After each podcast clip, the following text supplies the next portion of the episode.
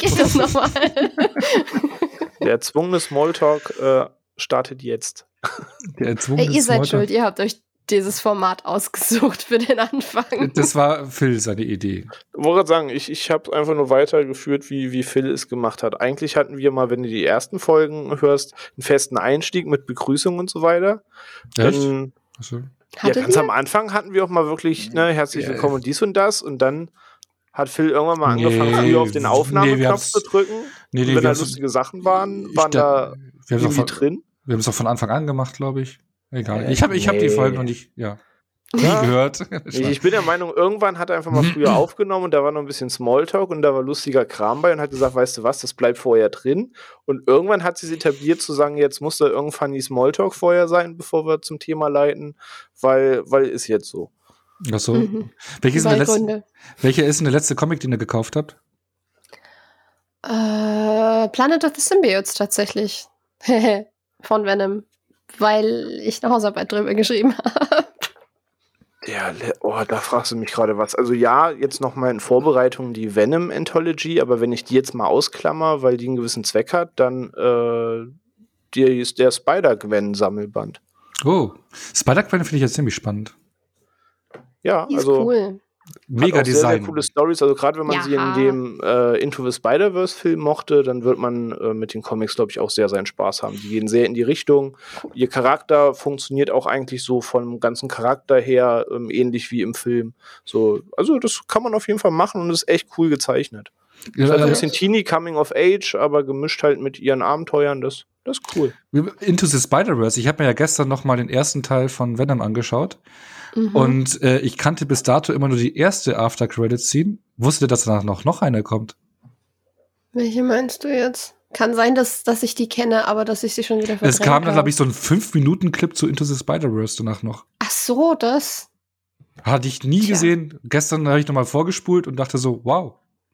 Kannte ich gar nicht. Wir- ja- Die fünf Minuten sind besser als der ganze Film davor. Ach, wisst ihr was? Lass, doch, lass uns doch einfach über Into the Spider-Verse reden. Der ist so schön. Ja, ne? Muss ich mich nicht ärgern. Dann Nee, müssen die Leute nicht, müssen die Leute nicht denken, hör mal, wenn Sophia dabei ist, dann wird nur gerantet. nee, nee, aber Into the Spider-Verse, äh, genau, After Credit Scene, äh, After Credit Scene von Venom. Und dann können wir doch über Venom reden, oder nicht? Jetzt, wo ein zweiter Teil im Kino kam. Bietet Müssen sich an. wir, ne? Hm? Müssen, Ja, müssen wir das? Machen Ja, müssen wir das mal. wirklich? Ja, aber ich meine, uns denn dazu? ja, da haben wir, da haben wir jetzt auch so die, die, die geballte Fachkraft hier, ne? Also du, wie hast du gerade schon angedeutet, Sophia, hast da eine Hausarbeit drüber geschrieben, ne? Ja, ähm, ich habe es mir zur Aufgabe gemacht in meinem Seminar über Comics und Graphic Novels. Nachdem unsere Professorin gesagt hat, schreibt worüber ihr wollt, habe ich das ausgenutzt und äh, mich im Endeffekt mal mit Adaptionen von Comics zu Filmen beschäftigt und dann halt so ein bisschen versucht, irgendwie ähm, Kriterien rauszuarbeiten, woran man ein bisschen festmachen kann oder die man auf die man sich fokussieren kann, um zu gucken, ob ein Film eine treue Adaption ist. Nicht, ob es notwendigerweise eine gute ist, weil ich kann in der Hausarbeit schlecht persönlichen Geschmack und gut anbringen als Grund, weil du, da kannst du nicht objektiv wissenschaftlich drüber schreiben, sondern halt einfach, worauf du dich konzentrieren kannst, um zu gucken, ob es relativ akribisch ist Mhm. und habe das dann halt abgeglichen mit äh, Venom und halt den Comics, die von Tom Hardy und Ruben Fleischer persönlich als äh, Ausgangsmaterial angegeben wurden, was natürlich nur based on ist und nicht really adapted from, aber ja, irgendwas musste ich ja nehmen und dann habe ich das halt ein bisschen abgeklopft als Praxisbeispiel und Überraschung, es war keine sonderlich treue Adaption. So. Ja, genau, aber das können wir ja da später noch beleuchten. aber bevor wir jetzt vielleicht zu den Negativbeispielen kommen, habt ihr irgendwie beide so Ideen, wo ihr sagt, so, hey, das eine Comic-Verfilmung, die echt eine gute Adaption ist, auch von der Comic-Figur her, die das gut gemacht habt? Habt ihr da Beispiele vielleicht? Nur so ganz kurz und knapp, ohne mega Ausformulierung, sondern einfach nur so, bam, Spawn zum Beispiel. Nee, keine Ahnung. Scott Pilgrim. Der ist Mhm. Deadpool. Und Watchmen, auch wenn mich dafür jetzt viele an die Wand nageln werden, weil viele sagen, ihr habt die Charaktere nicht verstanden, aber ich halte nach wie vor dran fest und ich kenne Mhm. den Watchmen-Comic, dass ich die Verfilmung sehr gerne mag. Ey, seien wir ehrlich, 300. 300 ist eine verdammt on-point getroffene Comicverfilmung. Auch. Und da fällt mir auch noch Sin City in der Ecke ein, oder? Aber Sin hab ich City ja. und wofür ich auch mal eine Lanze breche, was auch sich sehr an seine Vorlage hält, aber coole neue Ideen bringt, weil einfach mit Medium Film mehr möglich ist. VW Vendetta. Mhm. Stimmt, ja. Aber jetzt ist, weißt du, was mir aufgefallen ist, vielleicht bis ab- abgesehen auf Watchmen, ist gar kein Superhelden-Comic dabei, ne? Nee, wäre wär jetzt auch zu Nee. abgetroschen, die Antwort. Weil ich sage ja Iron Man, ja. Ja, aber wir gehen ja jetzt schon in die Superhelden-Ecke jetzt Ja, so irgendwo, ne? Also, also Dann- Iron Man. Batman Returns. Oh, den liebe ich ja. Ach, Gott. Der vielleicht mit comichafteste Superheldenfilm, den wir bisher je hatten. Ja, ich liebe den immer Mhm. mehr, je mehr ich über den nachdenke. Der ist bester Batman-Film. Also, Punkt. Ja, oder für mich halt dann auch wieder Into the Spider-Verse, weil ich finde, den Miles Morales da haben sie schon wirklich auf den Kopf getroffen. Hm. Eben. Plus der Film sieht aus wie ein lebendiger Comicband, Ja, was nach Ja, wie vor das ist so schön. einfach die Magie dieses Films ist. Könnte stundenlang drüber abnörden, wie unfassbar gut dieser Film Aber einfach stopp, rein visuell ist. Stopp, stopp, Stopp, stopp. über gute Filme zu ich sagen, stopp. Jetzt ist Schluss mit gut, ne? Also, Ihr wollt glaube, doch alle nur leiden sehen äh, heute. Genau. Äh, ich glaube, weil wir, wir gehen ja mit unserem Podcast auch dahin, wo es weh tut, ne? Und äh, wir haben ja jetzt die geballte Fachexpertise zusammensitzen. Also mich ausgenommen, also ich gehöre, ne? Aber ihr beiden. Doch, du gehörst auch dazu. Nein, nein, nein. Ja, und, doch. ähm, und wir nehmen uns jetzt mal Venom vor, den in allen Adaptionen, würde ich mal sagen. Also ich, ich, ich schaue da Richtung Spider-Man 3. Ich schaue da, und jetzt schaue ich zu den neuen beiden Venom-Filmen mit Tom Hardy. Und ähm, ja, wie die bei uns jetzt so abschneiden, ähm, ja, das hört er gleich und äh, ich bitte da einfach mal um Ruhe im Saal.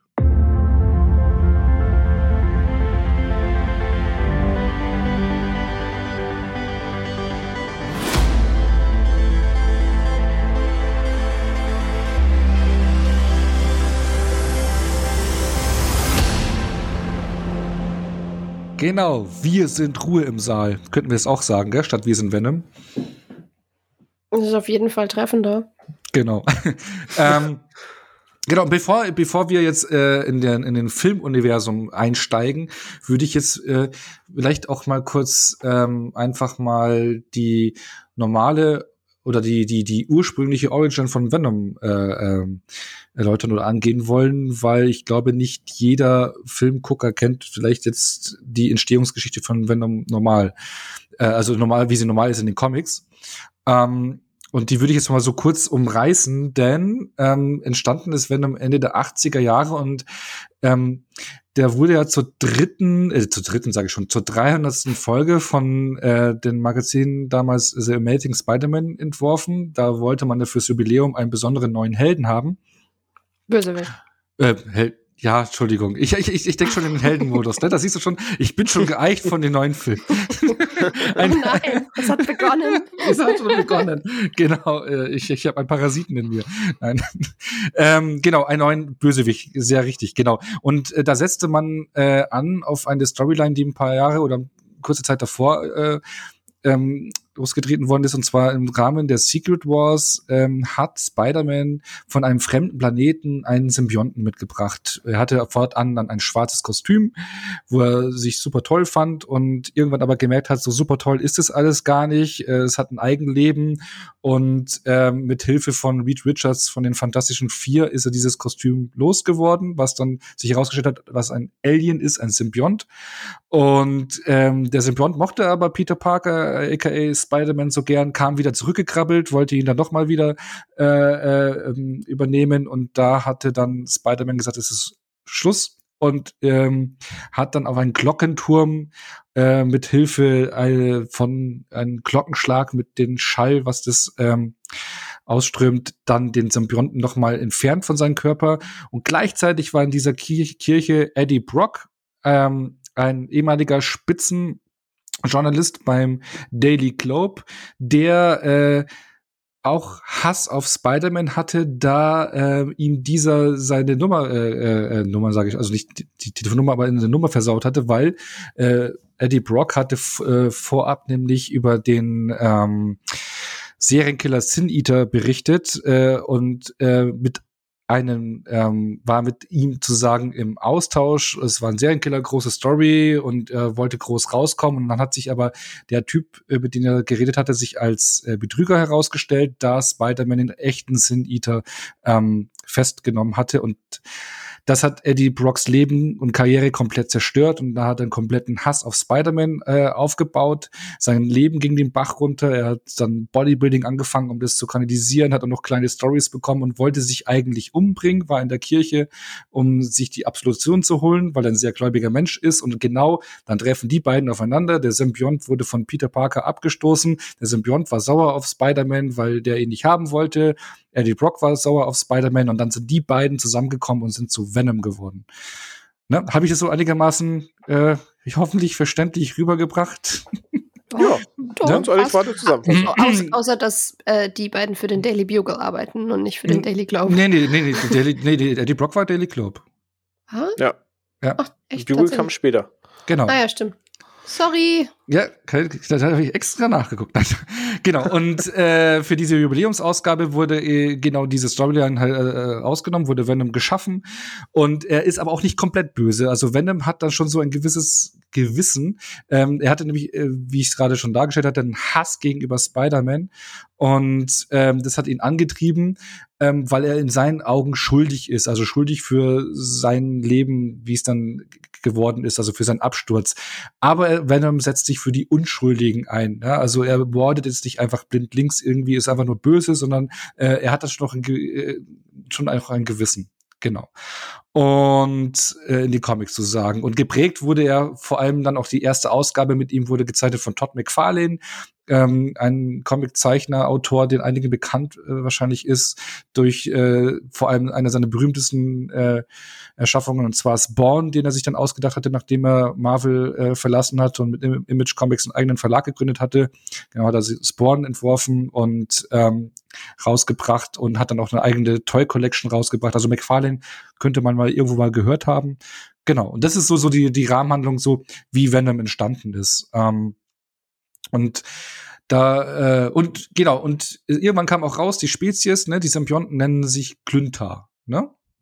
Mhm, das kam ein bisschen yep. später, aber genau. Genau, später, ja. Jahre später, genau, wurde das. Ja. Also es war nicht gleich äh, äh, da. Und äh, man muss auch sagen, in den ersten Comics, wo Venom vorkommt, hat er noch nicht sein markantes äh, Maul mit den langen Zähnen und der langen Zunge, sondern das ist noch ein bisschen zurückhaltender gezeichnet, ne? Weil es kam ein paar ja. Jahre später, hat es nämlich der Zeichner Lars Eric Larson. Äh, Eric Larson, genau, nicht äh, Lars Eric. Ich wollte Lars Erickson sagen. Nein, Eric Larson. Genau. Ähm, der ihm dann dieses markante Maul verpasst hat. Genau. So viel zu der Hintergrundgeschichte aus den Comics, so wie seine Entstehungsgeschichte ist. Und das wollte ich mal so in eine Runde fragen. Ähm, weil ihr wart wahrscheinlich nicht alle von Anfang an dabei, damals äh, bei der 300. Jubiläumsausgabe äh, 1989. nee. Hab ich, hab ich angestanden. nee, ich glaube, da war ich noch nicht mal geplant. 89 öffnete sich zwar auch der Vorhang für mich, aber nicht vom Comic Book Store, also, sondern irgendwo im Krankenhaus in Braunschweig. Also, ja, also ich, ich, ich war da sieben Jahre alt, ich hätte ja schon, ne? Aber nee, hat, hat es aber noch nicht. Deswegen wollte ich mal fragen, wann ihr dann zum ersten Mal Berührung mit der Figur Venom hatte. War es A, ein Comic oder vielleicht auch ein ganz anderes Medium, weil er wurde ja natürlich dann auch schon woanders äh, verwertet, auch in Videospielen gerade ähm, diese Brawler, die Anfang Mitte 90er rauskamen, auf dem SNES, wo er auch, glaube ich, im Maximum Carnage äh, ein Videospiel bekommen hat. Ähm, Genau, äh, kennt ihr ihn vielleicht daher? Oder was war so ein euer, euer, erster, euer, euer erster Berührungspunkt mit Venom? Hm, tatsächlich war es untypischerweise jetzt äh, keine Comic-Begegnung, weil ich habe jetzt mit 8, 9 noch nicht sofort gewusst, dass ich irgendwie Marvel-Comics mag und haben möchte, sondern ich habe wie viele andere Kinder auch äh, Mickey-Maus-Hefte und lustige Taschenbücher zu der Zeit gehabt, wenn es um das Thema Lesen ging ähm, und bin durch die TV-Serie damit äh, darauf aufmerksam geworden. Also aufs sicher auch auf KRTL noch vorher, bei mir war es dann aber RTL 2, ein, zwei Jahre später, lief die New Spider-Man-Serie, die, die eine Zeichentrickserie, die die quasi ganzen 90er Kinder kennen, die von 93 bis 98 lief und da bin ich halt mit Spider-Man allgemein mit dem Thema Marvel und in dem Zusammenhang halt auch mit Venom und vielen, vielen anderen Figuren, weil gerade in dieser Serie also mir fällt fast keine Figur ein, die keinen Auftritt dort hat. Von Venom über den Falken bis Blade ist einfach jeder in dieser Serie. Ähm, da habe ich die ganzen Charaktere kennengelernt und äh, daran zeitlich äh, ganz, ganz kurz darauf, äh, weil ich das alles mega cool fand und mehr dazu wissen musste, gab es ein PlayStation 1 Spiel zu Spider-Man zu der Zeit, wo es dann auch Doc Ock und Venom und Carnage und alle gab mit für damalige Verhältnisse wie so ein PlayStation 1 Spiel einer relativ coolen Geschichte. Ähm, mit so einem Trivia-Bereich, wo du zu Outfits und Charakteren und so auch was nachlesen konntest, was damals auch noch nicht ganz so selbstverständlich in Videospielen war wie heute, dass du natürlich überall einen großen Trivia-Bereich mit hast. Und das waren tatsächlich meine ersten Begegnungspunkte und aus der Faszination heraus wurden es dann tatsächlich Comicbücher, als ich dann meine Eltern beackert habe, dass ich gern sowas lesen möchte, dass dann eben neben Asterix und lustige Taschenbücher eben auch Marvel Comics zu Hause Einzug gefunden haben. Ah, das Spiel war das von Activision, oder? Richtig, genau. Ah, ich bin, ich habe mich ja damals nicht rangetraut, weil ich ja noch damals so diese Meinung hatte, dass alle Lizenzspiele, also die irgendwie Filmmarken oder Comicmarken verwursten, dass, dass die zu der Zeit einfach alle schlecht sind. Hatte so für mich den Ruf. Ja, zu der Zeit war ich noch nicht so verroht. Da habe ich ihm einfach eine Chance gegeben, weil ich habe nur auf dem Cover die Marke gesehen und dachte mhm. mir, ja krass, musst du haben. So die Verrohung kam dann danach, aber das Spiel war mhm. tatsächlich wirklich gut. Also es ist einfach der Vorgänger literally von dem äh, Spider-Man-Spiel für PS4, was jetzt alle in den Himmel ja. loben. Die Formel des Spiels ist schlussendlich exakt die aus dem alten PlayStation ja. 1-Spiel, nur dass es jetzt alles ein bisschen cooler aussieht. Ich habe auch schon gehört, dass es dann äh, mittlerweile, dass es eigentlich recht gut ist, aber hab's leider mich nie rangetraut. Ich hatte nur das Spider-Man-Spiel für den Gameboy damals. Aber gut. Das hatte ich auch. Und Sophia, wie war's bei dir so das erste Mal Venom? Ähm, ja, hm, ich habe tatsächlich, das erste Mal, dass ich mit Venom in Berührung gekommen bin, war tatsächlich ähm, im dritten Spider-Man von Sam Raimi. Weil das waren die ersten Superheldenfilme, die ich gesehen habe und das war mein erster Berührungspunkt mit Superhelden allgemein. Ich meine, ich wusste natürlich irgendwo, wen es alles gibt, so groß. Man kriegt es halt mit. Aber wirklich geguckt habe ich es dann halt, als das dann mal auf Pro7 irgendwie über drei Wochenenden Teil 1, 2 und 3 hintereinander lief. Und dann hat meine Mama das mit mir geguckt, weil meine Mom awesome ist. Und ähm, ja, in Teil 3 kam dann Venom vor und da habe ich noch gar nicht so richtig kapiert, wer das ist, was das ist und so weiter und so fort. Ähm, und die, das richtig krasse Interesse an Comics kam dann bei mir halt erst im Studium auf, dann aber richtig. Und da war ich mit meinen, ähm, mit meinen besten Freunden auf einem London-Trip unterwegs und ähm, da gibt es den besten Nerdladen äh, überhaupt, den Forbidden Planet. Und das gesamte Untergeschoss von diesem Laden besteht nur aus Bücherregalen und Manga-Regalen und Comic-Regalen. Und da habe ich aus irgendeinem Impuls raus mir äh, von Rick Remender diesen, äh, den fetten Sammelband zu Agent Venom rausgegriffen. Mit den Remender Stories. Und das hat mich irgendwie komplett geflasht und bekommen. Ho, ho, ho, geflasht und geflasht. Oh. Ja, ja, ähm. ja, gut, jetzt müssen wir den Gag, glaube ich, aber erkennen. Es tut mir so leid. nee, aber den Gag müssen wir, glaube ich, jetzt erklären, weil Agent, Denn äh, Venom, Agent Venom ist, ist Flash, Flash Thompson. Äh, Flash Thompson genau, ähm, ja. Und ich weiß auch nicht, ähm, irgendwas an dieser Redemption Story für Venom mochte ich einfach wahnsinnig gerne und ähm, auch Flash Thompson als Figur ist super spannend in, in dieser Weiterentwicklung. Äh, ich konnte mich zu dem Zeitpunkt zum Beispiel gar nicht mehr dran erinnern, dass der tatsächlich auch in den Raimi-Filmen mal vorkam. ähm, und ja, von da an habe ich mir dann halt alles Mögliche geholt, was mit Agent Venom zu tun hatte und dann eben auch mit Venom selber. Und habe mm, angefangen, Venom zu cosplayen sogar. Und ja, irgendwie ist er zu meinem absoluten Lieblings- äh, Marvel-Bösewicht und Marvel-Held gleichzeitig avanciert. Und ja, ich kann jetzt nicht behaupten, dass ich alles gelesen habe, weil das ist mir einfach finanziell und zeitlich nicht möglich. Aber wenn man mir einen Venom-Comic in die Hand drückt, dann bin ich glücklich. Okay, und äh, was fasziniert dich genau an der Figur? Kannst du das vielleicht so ausmachen, was das für Punkte sind? Was, weil ich meine, du hast jetzt auch verschiedene mhm. Ausprägungen auch gerade gesagt. Ich meine, Agent Venom und äh, Venom, der klassische, wie man kennt, ist ja schon ein gewisser Unterschied, ne? Mhm. Ich glaube, an Agent Venom war einfach das, du hast, du hast diesen coolen Mix von den übernatürlichen Fähigkeiten von Venom, die halt einfach cool sind, gerade weil er eben auch ein Shapeshifter ist und sein Träger im Endeffekt alles an äh, Verkleidung verpassen kann, wenn er will. Ähm, und diese, diese Bedingung, dass damit Venom als Charakter gut funktioniert, er diese perfekte Symbiose mit seinem Wirt braucht. Und dass tatsächlich ein Mensch es schaffen kann, diesen Symbionten so zu beeindrucken, weil er so heldenhaft ist einfach und so ein plump gesagt, guter Kerl, dass dieser ewige Bösewicht sich wirklich ähm, auch auf, auf Seiten von einer Regierungsorganisation und allem schlägt, einfach nur um für diesen Menschen da zu sein. Ähm, hat mich irgendwie charakterlich total begeistert. Mhm. Ähm, oder magst du vielleicht, ich, ganz, ich, vielleicht ganz kurz erklären für, ich glaube, nicht jeder kennt Agent ja, Venom. Ähm, Agent, aus, genau, Agent Venom ähm, ist Flash Thompson, also im Endeffekt der Schulzeit-Bully von Peter Parker, der eben so als, als äh, typische Sportskanone an der Highschool das Leben schwer gemacht hat. Ähm, die werden dann später in den Comics ja auch Freunde, weil Flash halt auch irgendwann sich weiterentwickelt und alles. Und ähm, Flash Thompsons Vorgeschichte als Agent Venom ist eben, dass er tatsächlich auf einem äh, als als äh, Soldat äh, auf einem Einsatz war und ähm, ich krieg's nicht mehr exakt zusammen, aber sein, sein Trupp ist im Endeffekt in, in einen Hinterhalt geraten oder, oder unglücklich überfallen worden oder so und ähm, ihn hat's durch eine Explosion im Endeffekt beide Beine weggerissen und er hat er ist im Endeffekt mit einem verwundeten Kameraden durch die Wüste zurück ins Camp gekrochen und diesen Kameraden zu retten und sich selber da irgendwie rauszuhieven und ähm, ist dann ähm, konnte dann natürlich nicht weiter Dienst tun, weil beinlos ähm, und ist dann im Endeffekt ähm, vorgeschlagen worden eben für ein Programm mit dem Symbionten und ähm, weil Flash eben so außergewöhnlich heldenhafte Attribute eben entwickelt hat, ähm, wollte sich der Symbiont von Venom dann eben tatsächlich aktiv an ihn binden, weil ihn das beeindruckt hat und weil das auch für eine buchstäblich gute Chemie zwischen den beiden sorgt. Und solange er den Symbionten trägt, kann Flash eben auch wieder laufen, weil der Symbiont ihm dann eben die Beine ersetzt und alles.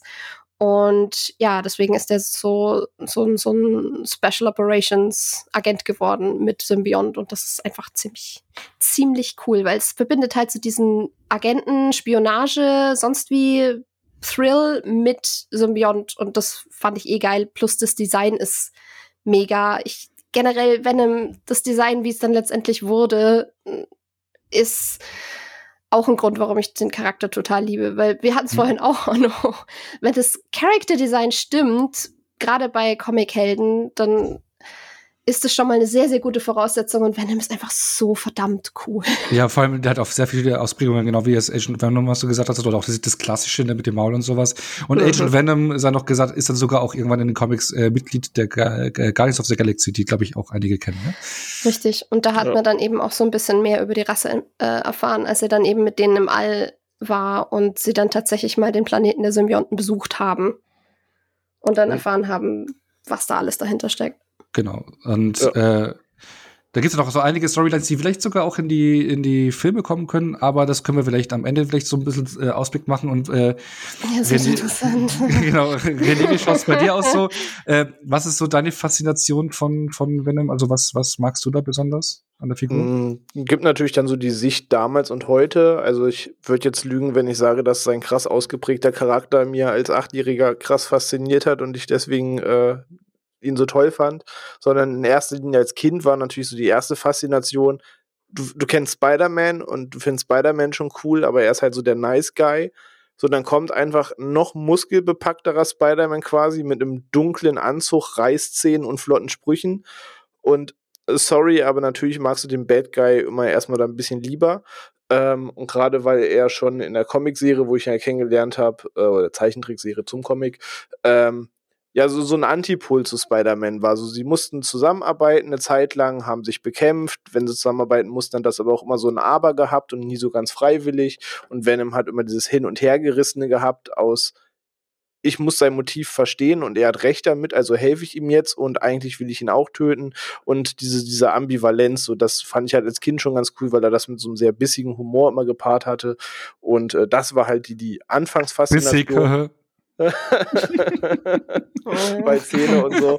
Ähm, und daraus entwickelte sich dann halt der Rest, bis man dann gemerkt hat, was macht den Charakter eigentlich so aus, was ist eigentlich Eddie Brock für ein Charakter, ne, bis hin zu so Sachen, wie jetzt Sophie gesagt hat, mit irgendwie Flash Thompson und so weiter, was ja auch äh, neben dessen, dass der Comic Spaß macht, für einen Comic erschreckend US-kritisch ist, weil ja auch da das ganze Thema PTSD, Soldaten nach dem Krieg, Drogensucht, Alkoholismus und so eine Rolle spielt. Also da fließen ja auch ganz viele krasse Elemente ein. Ähm, aber so die Anfangsfaszination ist halt einfach, dass es einfach dieser Spider-Man-Gegenpol eines bösen, doch nicht ganz bösen Spider-Man ist. Ähm, und ein Symbiont, der von dir Besitz ergreift, ist auch einfach krasser Shit als Jugendlicher. So machen wir uns nichts vor, das findet man einfach cool. Ja, mega, und das ja. ist das, warum man es halt einfach erstmal mag, weil man es cool findet. Und da kommt die ganze Startfaszination auf jeden Fall her. Da, da er, hat halt, also, ja. er hat halt einfach eine gewisse Präsenz im Gegensatz zu manchen anderen Bösewichten. Das, das mag am Design liegen oder eben zu diesem bewussten, übertriebenen von Spider-Man, weil der war ja absichtlich so angelegt, dass man gesagt hat, okay, wir wollen einen Bösewicht, wo man jetzt nicht denkt, wie bei einem, was weiß ich, bei einem Vulture oder so, den, den verjagen wir jetzt und dann kommt er nächste Woche wieder und wir sind alle glücklich damit, sondern dass man einen hat, der in, der in den Schatten lauert und der definitiv eine Lebensgefahr für Spider-Man darstellt und der ihm auch den Kopf abbeißen könnte, wenn er wollte. Genau. Ähm, ja, aber da bin ich so ein bisschen auch so bei euch, äh, äh also oder auch noch, glaube ich, noch eher bei René, dann auch so bezüglich so Design oder so dieses, dieses düstere, das ist auch das, was mich abgeholt hatte, äh, abgeholt damals hatte. Äh, auch gerade dieses Maul und mit der Zunge und äh, also ich fand es auch mega geil, aber ich weiß gar nicht, wann ich Venom zum ersten Mal wahrgenommen habe. Ich weiß aber nur, dass ich in den 80ern irgendwann ein Transformers-Comic hatte, wo ein schwarzer Spider-Man dabei war. Also es war dann wahrscheinlich genau in dieser Zeitspanne nach Secret Wars, wo ähm, Spider-Man mit den schwarzen Kostümen rumgesprungen ist. genau. Ähm, und dann würde ich sagen, äh, habt ihr noch irgendwie so ein paar Punkte zur Comicfigur, die ihr sagen möchtet? Oder ansonsten würde ich nämlich jetzt zu den Filmen so langsam rübergehen. Äh, ich glaube, dass also alles, was mir jetzt auf der Zunge noch brennt, wäre, glaube ich, nur verschossenes Pulver für Filmvergleiche genau, oder sonst ja. was. Ja. Also würde ich tatsächlich den, den genau. direkt machen. Genau, weil den direkten Vergleich, glaube ich, das ist dann noch besser. Ähm, weil das erste Mal Venom ähm, sehen wir dann 2007, nämlich in den von Sophia schon besagten Spider-Man 3 von Sam Sam Raimi, den Abschluss der ähm, Trilogie von ihm mit Tobey Maguire als Spider-Man. Und ähm, ja, hier hat man, man, also man lehnt sich schon dezent an der ähm, Origin, also die man aus den Comics kennt, an. Ähm, zwar bringt Spider-Man den Symbionten nicht von dem Planeten mit, aber in Form eines Meteors kommt der Symbiont auf die Erde, verbindet sich mit Peter Parker, lässt ihn ein paar coole Dance-Moves machen, sag ich es mal so. Ähm, und ja, ähm, Peter Parker merkt dann irgendwann so, oh, okay, so cool ist es doch nicht mit diesen Symbionten, nachdem er ihn anfangs cool fand und wie ihn auch loswerden oder wird ihn dann los in einen Glockenturm, so wie in den Comics. Und genau da ist eben auch Eddie Brock, der dann den Symbionten bekommt und dann ähm, zu Venom wird. Also recht nah an der Vorlage, soweit es da in der F äh, Filmtrilogie eben geht. Und gespielt wird hier Eddie Brock von ähm, Topher Craze, den man kennt aus die wilden 70er. Also wäre jetzt so nicht meine erste Eddie Brock-Wahl, glaube ich, gewesen. Aber das dazu gleich mehr. Und ähm, jetzt würde ich aber euch erstmal fragen, äh, wie hat euch generell so die Origin jetzt hier von Venom in dem Film gefallen? Also im Prinzip, wie man ihn ins Filmuniversum geholt hat. War es für euch okay im Rahmen auch vor allem dieser äh, Trilogie von Sam Raimi? Hat es für euch gepasst? Mm, ja, schon. Also ich muss sagen, Origin-Geschichten sind für mich immer so der Punkt, wo es jetzt am wenigsten äh, steht oder fällt mit. Ähm, da darf man gern so ein bisschen kreativ werden und äh, ich glaube so allein, dass Spider-Man 3 andere Probleme hat als Origin-Geschichten. Aber ja. ja, ich fand das mit Venom prinzipiell schon, ja, in Ordnung. Ne? Also man wollte irgendwie dieses Kirchending aus dem ersten Comic aufgreifen, ähm, dass es da eben auch wieder eine Kirche ist, wo dann halt zufällig Spidey oben gerade versucht, ihn loszuwerden, damit er ihn nun empfangen kann. Aber man hat sich versucht halt so daran anzulehnen, dass das war schon ganz, ganz nettes Augenzwinkern. Ja, fand ich auch. Also ich finde, rein storytechnisch haben sie ihn eigentlich verdammt gut reingebracht.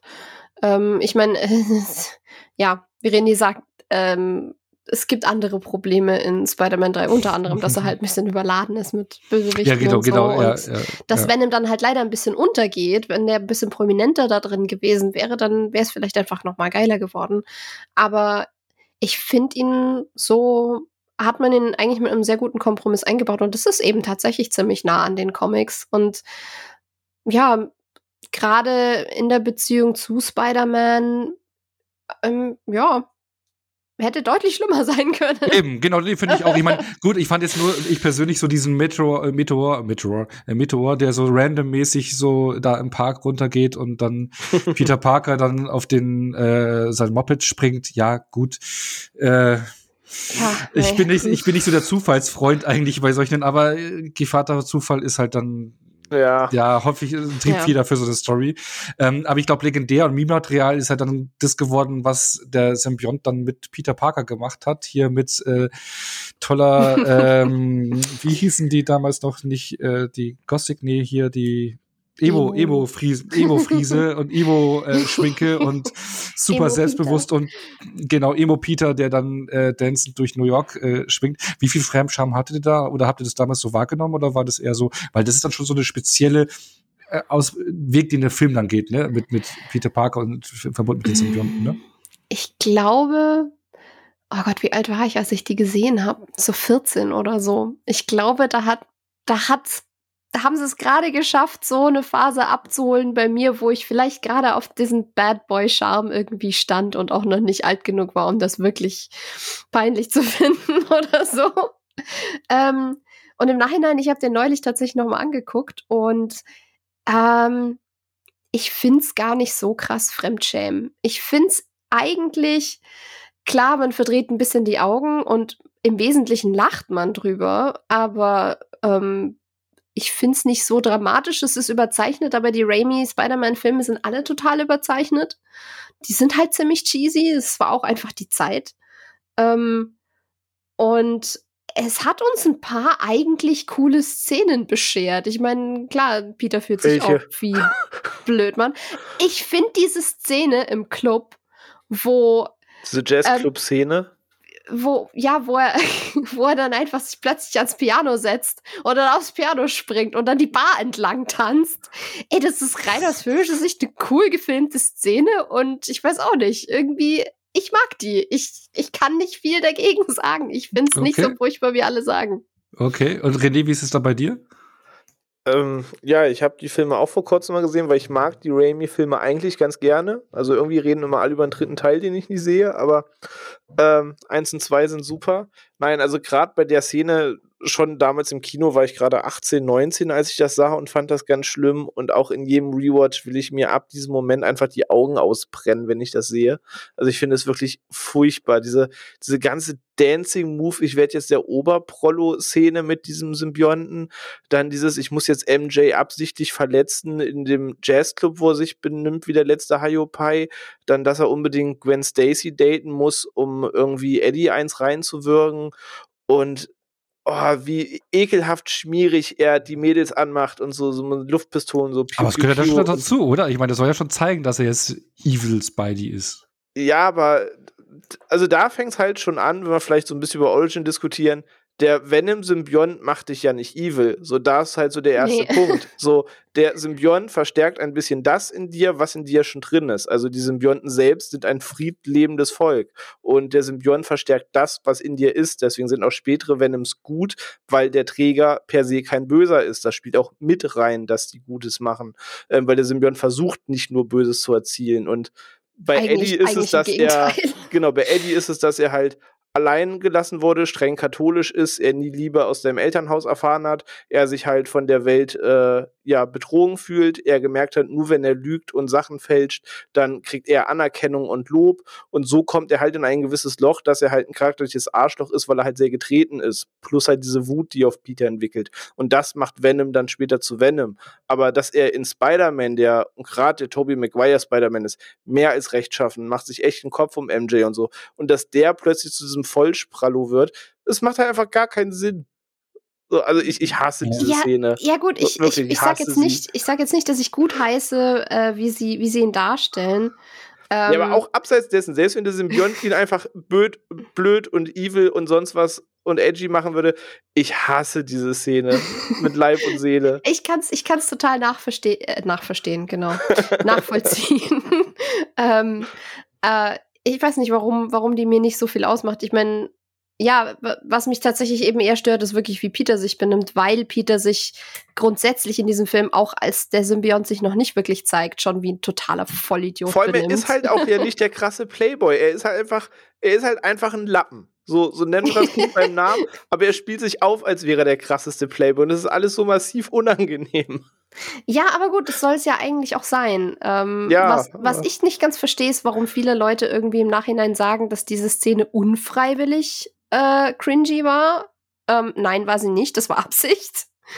Ähm, aber ja, was halt eher stört, ist einfach dieser Turn, dass das eben von Anfang an Peter als Charakter irgendwie komisch komisch wird, einfach nur. Ja, aber vielleicht. Auch ohne, auch ohne Venom-Einfluss, so wirklich. Aber, aber, aber vielleicht. Ja. Auch, dass sich dafür die Frisur ändern muss, dass er extra diese Emo-Frisur, ja. um zu zeigen, ja. jetzt ist er gerade im Evil-Modus. So. Ich sag ja, die sind alle überzeichnet. Aber vielleicht passt es ja auch einfach zu dem, was René gerade gesagt hat, wenn er das verstärkt, was man in sich hat und Peter Parker eigentlich schon davor doof wird. Ne? Verstärkt Ey, und wenn wir, und ich meine, ich meine, wenn Willem Dafoe zwischen äh, Goblin Face und nicht Goblin Face wechselt, während er Selbstgespräche führt, dann kann man auch Peter eine Emo-Frisur verpassen Nein, für. Nur, nur Liebe für Willem Dafoe. Ja, ja. Ich meine nur, es passt vom, vom Tonfall her ins selbe Universum. Das ist schon okay, dass das ja. beides so albern ist. Aber ich, ich, ich merke schon, das polarisiert hier gerade. Das ist cool. äh, aber was noch kritisch gesehen wurde, oder ich weiß nicht, also ich habe ja vorhin zum Beispiel erklärt, so Eddie Brock, äh, der ja auch in den Comics dann, ähm, wo er diesen Hass auf Spider-Man, auf Peter Parker entwickelt, ähm, er er macht ja dann Bodybuilding, er wird ja ein richtig tougher, durchtrainierter Typ, deswegen ist auch Venom so muskulös und muskulöser als Spider-Man. Und dann castet man Eddie Brock mit Tougher Craze. Wie, was ja, sagt er, was sagt er zu dieser Besetzung? Keine Ahnung, warum sie das gemacht haben. Ich weiß, ich weiß es wirklich nicht. Ähm, ja, nö, passt einfach gar nicht. Er passt ja nicht mal wirklich vom Charakter her. Also selbst wenn man sagen würde, okay, er kommt optisch nicht hin, aber wenigstens ist die Figur von der Charakterisierung dieselbe, ist ja auch nicht so. Weil Eddie Brock jetzt auch nicht so weil to Topher Grace ist, Eddie Brock ist ja auch irgendwie so, naja, Playboy und Besserwisser und was weiß ich. Und das ist, das ist Comic Eddie halt eigentlich auch nicht. Der ist eigentlich eher so stoisch unterwegs und ja, passt halt einfach nicht. Ja, ich, ich kann mich da nur anschließen, ohne es unnötig die Länge zu ziehen. Ich finde die Besetzung ganz, ganz weird. Also charakterlich wollten sie mehr so einen frühen Flash darstellen anstatt Eddie. Und dann haben sie diese ja, Inder genommen und, und, keine Ahnung, ihn kannst du von, hättest du zu der Zeit, irgendwie 2007, hättest du ihn in einen Buffy-Film packen können, hätte das Spike spielen können, aber äh, nicht irgendwie Eddie Brock, das passt irgendwie nicht so. Ja, und James Marsters hätte arguably einen besseren Eddie abgegeben als Topher Grace. Ja, also das war jetzt nicht gerade die Traumbesetzung. Das, ich glaube, nee. zu der Zeit dachte man da vielleicht auch einfach nur nicht so drüber nach, aber hier, der er, Typ, den sie hier, äh, ich habe den natürlich jetzt den Namen des Darstellers nicht, der der Sandman spielt in dem Film. Den hättest du sonst ansonsten ja. Eddie spielen können. Ja. Du hattest ja schon ja. einen, der zumindest so einen komischen, kantigen Kopf hat. Er hat nur die falsche Rolle gehabt. Ja. Und der Fokuhila hat gefehlt. Ja. Ganz viel Liebe äh, für den Fokuhila. Aber apropos äh, Optik, wie fandest du denn die visuelle, Umse äh, äh, visuelle Umsetzung von Venom hier in Spider-Man 3?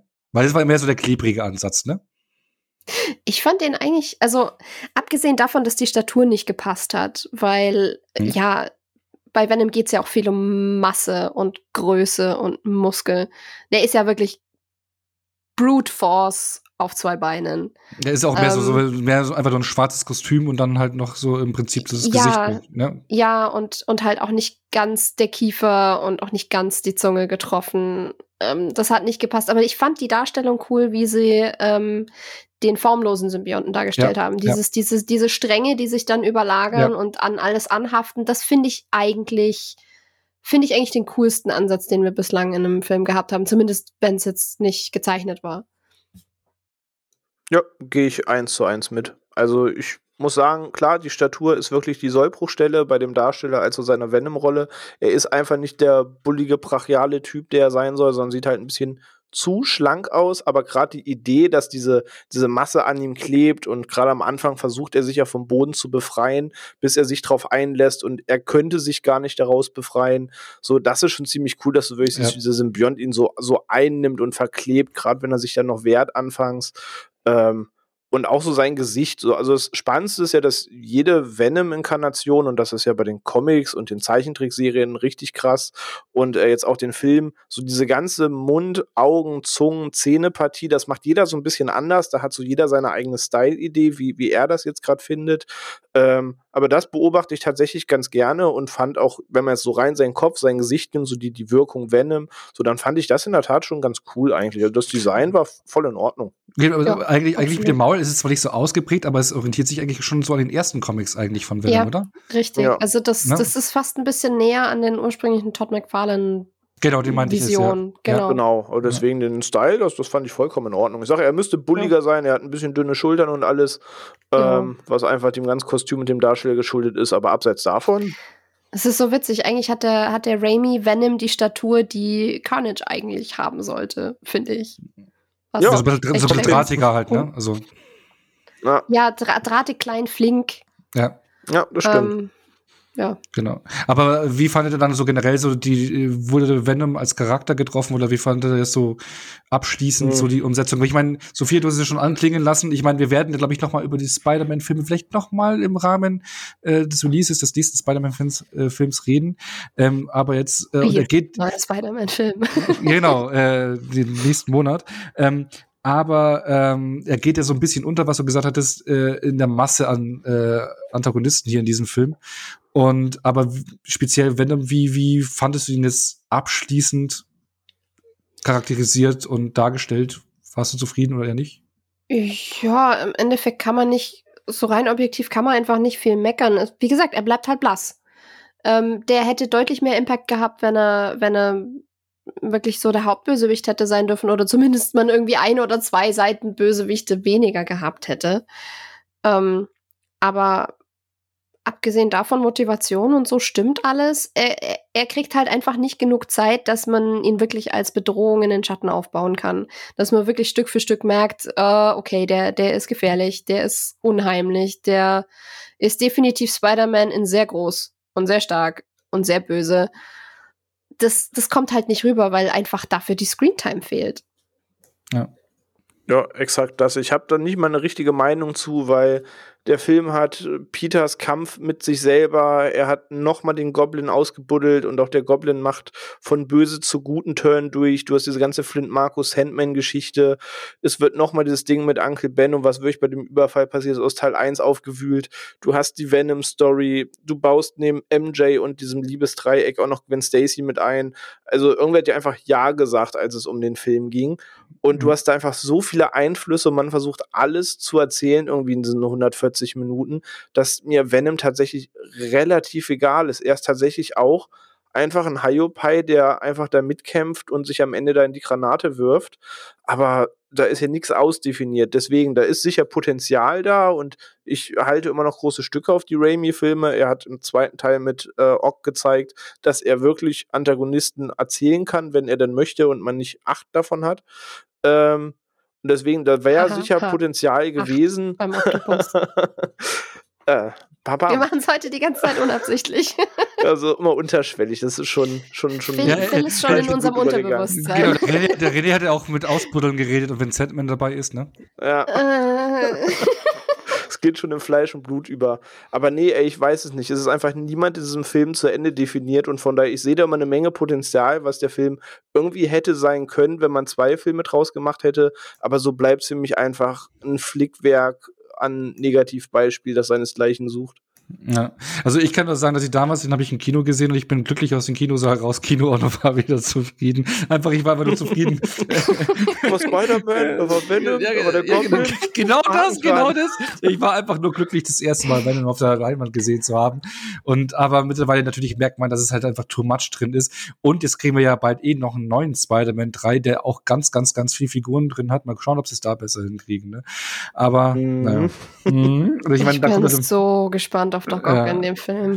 ja, jetzt wird schon also wirklich äh, viel. Aber na, na, gut, das ist unsere Meinung zu den äh, Venom in Spider-Man 3. Und ähm, ja, ganze elf Jahre später haben sie dann gesagt, so ja gut, äh, ich meine, Sony, Marvel, das Verhältnis ist eh ein spezielles, da kannst du, glaube ich, auch eine eigene Podcast-Folge äh, zu aufnehmen. Ich wollte gerade sagen, wenn man diesen ganzen Lizenzkrieg auseinanderkommen ja, ja, ich mein, wird, das ist ich mein, ein allein Thema. Die, genau, oh, allein, die allein die Erzählung, warum es dann Amazing Spider-Man und sowas gab, weil Sony nur die Rechte haben durfte, wenn sie immer Filme in einem bestimmten Zeitraum machen. Der vierte Teil hat sich gezogen und bla. Und dann hat man äh, hin und her.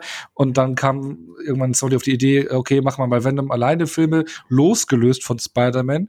Und ich meine, ich habe es ja vorhin schon eingangs in der Origin aus dem Comic erzählt, dass ja eigentlich Venom, auch gerade die Entstehung von Venom ja ganz, ganz eng verzahnt ist mit Spider-Man. Also der Symbiont hat Hass auf Spider-Man, Eddie Brock hat auf Spider-Man, das ist so der Antrieb dafür, dass es, dass die beiden in Verbindung zu Venom werden. Ne?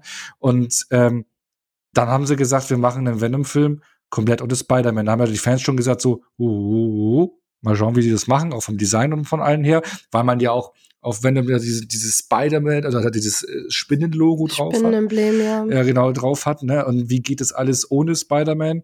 Und ja, man hat halt jetzt hier den Ansatz äh, gewählt, dass man äh, gesagt hat, okay, der Symbiont kommt per Raumschiff auf die, auf die Erde, ein Raumschiff, was von der Life Foundation ist, so eine Riesenkonzern, die da forschen und machen und ganz bösen, äh, ganz böse sind. Und ähm, der Symbiont kommt mit, äh, ja, äh, mit drei verschiedenen, oder das sind drei, nee, die drei weiteren, insgesamt sind es vier verschiedene Symbionten, die auf die Erde kommen, unter anderem auch Riot, der dann eine Bösewicht hier in diesem Film wird, und eben halt auch Venom, der dann hm. Eddie Brock, auf Eddie Brock übergeht, der ja dann, äh, ja, äh, als Journalist da in diesen, den Firmenkomplex reinkommt, sich da reinschleicht äh, und dann mit, sich mit ihm verbindet. Eddie Brock wird hier gespielt von Tom Hardy, der die Rolle ja auch nur angenommen hat, weil sein Sohn riesen Venom-Fan ist. Deswegen, er wollte seinen Sohn einen Gefallen tun, deswegen hat er die Rolle angenommen. Genau, und dann verbinden die sich beide, ähm, finden irgendwie so zueinander und bekämpfen dann am Ende Riot, einen der bösen Symbionten, und bleiben dann ja, und Venom bleibt dann zurück auf der Erde und äh, genau, das würde dann irgendwann den zweiten Teil, den wir nachher besprechen werden. Genau, und man merkt ja hier auch so, ähm, das Spiel ist in San Francisco, nicht mehr in New York, wo ja eigentlich auch die Storylines immer angesetzt sind von Spider-Man und Venom. Ähm, und da, da man hier und da zieht man schon auf äh, bekannte Vorlagen aus den Comics, dass es in San Francisco ist oder dass er, dass hier auch Obdachlose ähm, als Versuchsobjekte hergenommen werden und er sich so für die Obdachlosen einsetzt, auch in diesem Film im Unterschwellig, das ist ja auf diese ja zwei Minuten lang. Mhm. Genau, ja, ja, aber ne, aber aber ich habe es als zum Beispiel als als Anspielung an äh, tödliche Beschützer eine Storyline ja, ja, angesehen, ist, wo er Lethal Protector ist ja auch die Haupt, die offizielle Hauptvorlage für den Venom-Film, okay. auch wenn dann nicht viel übrig geblieben ist. Genau, genau. Bei jedem von diesen Unterpunkten, du alles so angesprochen hast, so Stichpunkt Life Foundation, Stichpunkt Riot, Stichpunkt ja. Obdachlos. Ich könnte bei jedem schon heulen anfangen. Ja, genau, genau. Das sind alles so Punkte, die, die da angelehnt sind, ne, so. Ähm, und deswegen spielt es auch in San Francisco und der, der Comic ja auch. Und ähm, ja, aber man hat jetzt, jetzt hier die, die, die Origin ja entsprechend verändert und ja, hat dann ein ganz eigenes Ding draus gemacht, ne? Also so losgelöst schon irgendwie so ein paar äh, Sachen aus den Comics gezogen und was ganz eigenes gemacht. Und ähm, ja. Der Film hatte so einen gewissen Erfolg, deswegen kam auch ein zweiter Teil, aber jetzt wollte ich euch mal fragen, auch mal so wie beim Spider-Man 3, so die Frage, wie hat euch hier die Origin zum Beispiel gefallen? Äh, wie Venom eingeführt wird, wie es dazu kommt mit der Verbindung von Eddie Brock? Mm, ja, okay, nenne ich es mal. Also das Ding ist, ähm, äh, das ganze Thema fängt halt schon am Kopf an zu stinken, weil du hast es gerade schon gesagt, so diese ganze Venom-Verfilmung, du kannst dich jetzt nicht wie bei so einem MCU-Film drauf freuen mit Yes, endlich kommt der Charakter, weil alles hat diesen faden Beigeschmack dieses Lizenzkriegs, der da ausgefechtet wird, dass Sony die Lizenz nicht hergeben will, Universal, glaube ich, ist es immer noch in ihrer Hulk-Lizenz festhalten, weshalb er keinen Solo-Film kriegen darf. Und äh, gerade jetzt mit dem Erfolg von Marvel hält Sony erst recht dran fest, weil sie wissen, die machen die Marken jetzt zu Riesengeld und Sony möchte natürlich einen Teil des Kuchens haben. Und das ist halt alles ganz hässlich, was da stattfindet. Und das ist auch als Fan des MCU, finde ich, immer nicht so cool. Ich habe da letztens eine lange Tweetkette zugepostet, dass das auch einiges madig macht, weil wenn dann einer irgendwo auftreten darf, dann nur, weil irgendwelche Schlipsträger sich gerade irgendwo geeinigt haben, zu sagen, okay, in diesem Film darf er auftauchen, dann wieder nicht. Okay, das verlängern wir jetzt, deswegen können wir doch die Story spinnen. Und das sind leider Sachen, die ich nicht abschalten kann, die ich schon, bevor dieser Film überhaupt das äh, Licht der Welt erblickt haben, im Kopf hatte. Da ich dachte, egal, was ihr da macht, es ist so eine Kraut- und Rübenlösung, um irgendwie eure Reste-Rampe-Lizenzen jetzt zu verwenden. Aber nichtsdestotrotz ist Venom halt eine der stärksten Lizenzen, die Sony überhaupt besitzt noch. Ähm, weil die Spider-Man-Filme machen sie ja auch nicht mehr selbst. Da ist ja auch nur noch die Leihgabe an Marvel und Marvel macht die Filme damit, auch wenn Sony am Anfang noch steht. Ähm, aber auf Venom war ich natürlich sehr gespannt. Zum einen, ich mag Tom Hardy. Ich mag den Typ echt gerne. Der kann von mir aus sonst was spielen. Ich mag den Typ einfach. Er bringt auch von der Statur und seiner Optik schon das mit, was ich mir, wenn man sagt, wir müssen ihn populär besitzen, ich mir als Eddie Brock Darsteller wünschen kann. Und bei der Origin war halt klar, du musst jetzt irgendwie die Origin erzählen ohne Spider-Man. Und auch wenn man sagt, wir nehmen diese ganze Lethal Protector-Reihe, wo Venom nun mal einen eigenen Storystrang hat, die Motivation von Venom, die Backstory ist einfach mit Spider-Man verknüpft. Und da gibt es halt irgendwie kein Wenn und Aber dran. Ähm, und das mussten sie alles irgendwie umgehen und rausschreiben. Und teilweise darf es nicht namentlich erwähnt werden wegen dieser Lizenzsache. Und deswegen mussten sie sich irgendwas einfallen lassen. Und dafür fand ich es schlussendlich okay, dass er eben diese Anlage, diese Life Foundation gibt es im Comic ja schlussendlich auch. Da war es nur damals so eine kalte Krieggeschichte. Aber dass man so irgendwie versucht, da was zu teasen und das erst da kriegt, weil man eben diese Kirchenszenen nicht machen kann, äh, mein Gott, war ich eigentlich ganz fein mit. Okay, Sophia, bei dir? Ja, okay. Ähm, was äh, René gesagt hat im Endeffekt, du hast, du hast dieses Problem mit dem fehlenden Spider-Man. Ähm, es fehlt ein ganzes, es fehlen halt irgendwie ein paar Jahre an Vorgeschichte, die Venom hat. Venom geht ja in Lethal Protector bewusst aus New York weg in seine Heimat San Francisco, wo Eddie herkommt, weswegen wir da über Eddie noch mehr Background-Info kriegen, die sie einfach komplett gestrichen haben im Film, ähm, obwohl sie ihm so viel mehr äh, Fleisch hätten geben können als Charakter, aber machen wir nicht. Ähm, und du hast auch nicht diesen Wendepunkt von, er war jetzt primär Antagonist und ist jetzt wird jetzt zum Anti-Helden. Du kannst nicht so richtig erklären, warum er diese, diese Ansicht hat von, eigentlich will ich Unschuldige beschützen, auch wenn ich es mit anderen Mitteln mache. Du kannst nicht diese Nuancen reinbringen, dass Venom sich für den edlen Retter in der Not hält und sagt, Spider-Man ist derjenige, der auf komische Art und Weise Leute beschützt, weil er so ein total pervertiertes Verständnis für Gerechtigkeit eigentlich hat. Und sie haben auch alles, was im Endeffekt in der Vorlage drin ist, was richtig cool hätte werden können an Story, dann auch wieder weggelassen. Also sie haben sich im Endeffekt gar nichts wirklich genommen, um da irgendeine Story drumherum zu bauen, die man sogar hätte haben können. Und es ist, ähm, es ist so viel schiefgelaufen und es ist so als Origin Story, es funktioniert irgendwie, aber glücklich bin ich damit echt nicht. Ja gut, aber du bist jetzt auch ein bisschen tiefer drin. Ne? Ich würde mal sagen, vielleicht für die Leute, die Venom gar nicht äh, kennen, dürfte es wahrscheinlich eher funktionieren. Ne? Also so für mich zum Beispiel hat es dann damals für sich für den Film einigermaßen eigentlich funktioniert. Aber ja, ich muss jetzt auch bei allem dazu sagen, ähm, ich ich will auch, ich werde jetzt sehr, sehr viel unglücklich sein, lautstark. Ähm, ja. Und ich will niemanden seinen Spaß mit diesem Film absprechen. Ich kann jeden verstehen, der Spaß mit diesem Film hatte. Und ich kann jeden verstehen, der sagt, ihm reicht diese Origin-Story. Und ich will das echt niemandem wegnehmen, weil ich freue mich für Leute, die da Spaß und Vergnügen dran haben konnten. Aber als Comicleser und als langer Fan konnte ich es halt einfach nicht. Ja, ist Genau, ist halt nicht so ganz nah an der Comic-Vorlage, auch wie, wie Venom eigentlich so tickt, ne, als Figur. Du hast es ja schon gesagt, auch so mit diesen, äh, dass er die Unschuldigen schützt oder sowas. Also es ist, die, also man macht da ja eigentlich schon so ein ganz eigenes Ding hier, dass auch hier das Zusammenspiel, man, ich meine, im zweiten Teil kommen wir noch dazu, wird es ein bisschen intensiver zwischen Eddie und Venom, so wie die beiden sich triezen und sowas, so ein paar Gags äh, hat ja schon was Richtung Deadpool-haftes, oder? Meinte sie das auch, dass man in die Richtung ja. gehen irgendwie will, weil man den Erfolg Sehr. gesehen hat von den Deadpool-Filmen, oder? dass man da so ein bisschen die, Gag-Schiene gehen wollte, so ein bisschen so Anti-Held und eher ein bisschen cool, oder? Ja, und ich meine, Venom geht auch von der Thematik in den Comics und generell einfach als Figur immer wieder so ein bisschen in dieses ähm, Abusive Relationship Thema rein, weil die ja ein sehr schwieriges Verhältnis miteinander haben. Aber umgekehrt stehen sich Symbiont und Eddie eigentlich extrem nahe. Und Eddie leidet oft auch drunter, wenn man ihn vom Symbionten trennt. Und dieses von oben herab, was man in den, in den Filmen jetzt hat, dass, dass der Symbiont ihn so richtig dreckig behandelt und so richtig zur Sau macht und wirklich ein absoluter Prollarsch ist. Das hast du in den Comics so halt eigentlich nicht. Das ist eigentlich deutlich harmonischer.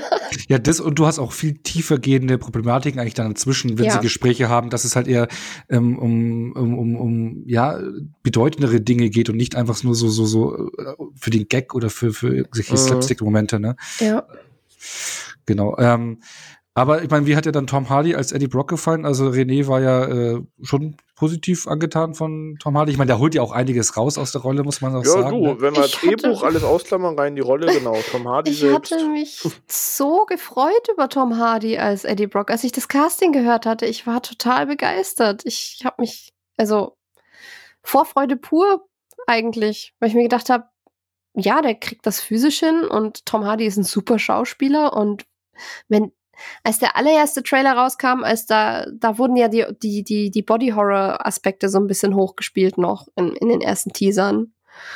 Ähm, und da dachte ich mir, boah, das kann richtig cool werden. Das, das kann auch richtig schön düster werden. Und, und Tom Hardy kann düster. Ja. Und dann, und dann passierte das Drehbuch. Ja. Ich meine, wenn man in einen Hummertank.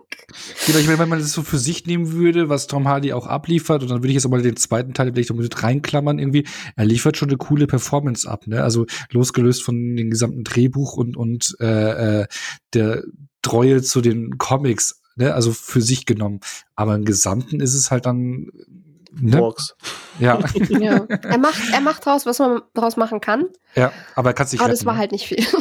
Ja, und äh, aber da will ich noch einen anderen Aspekt reingehen. Ich meine, wir hatten jetzt hier mit Spider-Man 3 den klebrigen Ansatz, jetzt kriegen wir den schleimigen Ansatz, auch losgelöst von Spider-Man, ähm, dass man eben Venom das Design gemacht hat, ohne das Spider, äh, Spider, ich sag schon wieder Spider-Man-Logo, ohne das Spinnen-Logo vorne drauf. Wie hat euch das gefallen? Mm, Ja, das, das, also ich mag tatsächlich, also die Statur ist in dem neuen Venom-Film natürlich besser, so weil Tom Hardy es einmal mitbringt und man auch den Rest mit dem Computer ein bisschen nachhilft, dass das ein bisschen bulliger ist.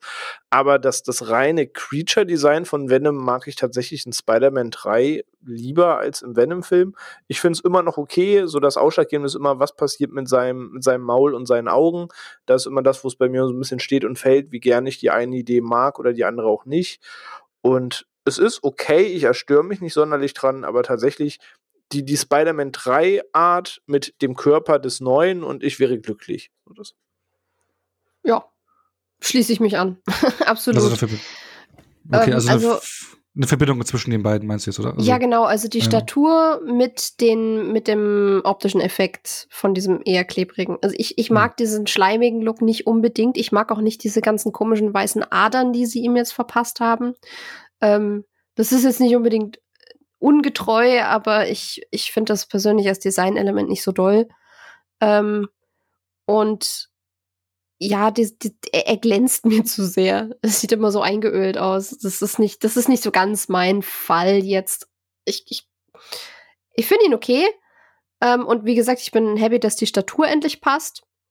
Auch wenn er tatsächlich eigentlich noch ein bisschen schrankiger hätte sein können. Also noch ein bisschen breiter als Und hoch. das, und das Maul passt auch jetzt mehr, ne? Und das Maul passt tatsächlich auch mehr. Und ich mag, ähm, was ich sehr mag tatsächlich, ist dieser Effekt, wenn er sich verwandelt, in Anführungszeichen. Also gerade so zum Schluss, ähm, wenn man sieht, wie sich dann wirklich von oben die schwarze Masse und die Zähne um Eddies Gesicht rumschließen. Das sieht schon sehr cool aus. Ähm, und was ich, was mir beim, beim Durchgucken dann auch für meine Hausarbeit aufgefallen ist, ist, dass in vielen Szenen man bei dem neuen Film merkt, was Venom für ein Gewicht hat. Also der hat tatsächlich eine, eine sehr schwere Physis, wenn er irgendwo gegen Wände kracht oder so. Das hat, das, das hat, das schlägt richtig ein von dem, wie sie es umgesetzt haben mit den Effekten und dem Sounddesign. Und das gefällt mir tatsächlich ziemlich gut. Ja, das haben sie echt gut gemacht. Also ich muss mich dann auch jetzt als Fan von diesem Design outen. Also die von dir angesprochenen Adern zum Beispiel, das finde ich einen eigentlich ziemlich smarten Kompromiss, dass man sagt, okay, man hat das Spinnenlogo jetzt nicht draufpacken können, äh, dass man im Prinzip so die Adern als Ersatz hernimmt, fand ich eigentlich äh, ganz cool. Ich mag auch so dieses, diese klebrigen Augen und sowas und das Maul und Statur. Äh, äh also mir gefällt das Design eigentlich äh, recht gut. Das ist für mich somit das Beste an dem Film, beziehungsweise an den Filmen generell, also für mich jetzt so gesprochen. Ähm, genau. Aber ich meine, äh, meine Frage wäre jetzt noch gewesen, hat man den Charakter von Venom getroffen? Aber ich glaube, Sophia, du hast ja schon eh schon ein bisschen was dazu gesagt, wie du dazu stehst, ne? Äh, und ich glaube, René, du stehst ja nicht viel nach, ne? Nee, also ich finde den Charakter von Eddie ist einfach scheiße in dem Film. So, und der Charakter Welcher von Venom. Charakter? Ja, genau, ja, da, da ist halt ist das echt, Ding ist so. echt Fan von der Vorlage, oder? Ja, da er ist fährt halt das Motorrad Ding. und das war's. Und da ist halt die Frage, was man erzählen will. Ich verstehe vollkommen diesen, diesen Kniff zu haben, zu sagen, ey Leute, drei Prozent unserer Zuschauer kennen die Comics und von diesen drei Prozent haben anderthalb sie auch effektiv gelesen. So, ich, ich verstehe schon, dass das alles sehr Special Interest ist, dass wir über eine kleine Bubble reden, dass ein Großteil der Leute auch nur kurz auf Marvelpedia sich äh, zehn Minuten hinsetzt, das von um bis unten durchliest und meint, die Weisheit mit Löffeln gefressen zu haben und uns daran vergleicht. Ist mir alles bewusst und es ist als Studio auch sicherlich alles nicht so einfach. Alles cool. Bis dahin.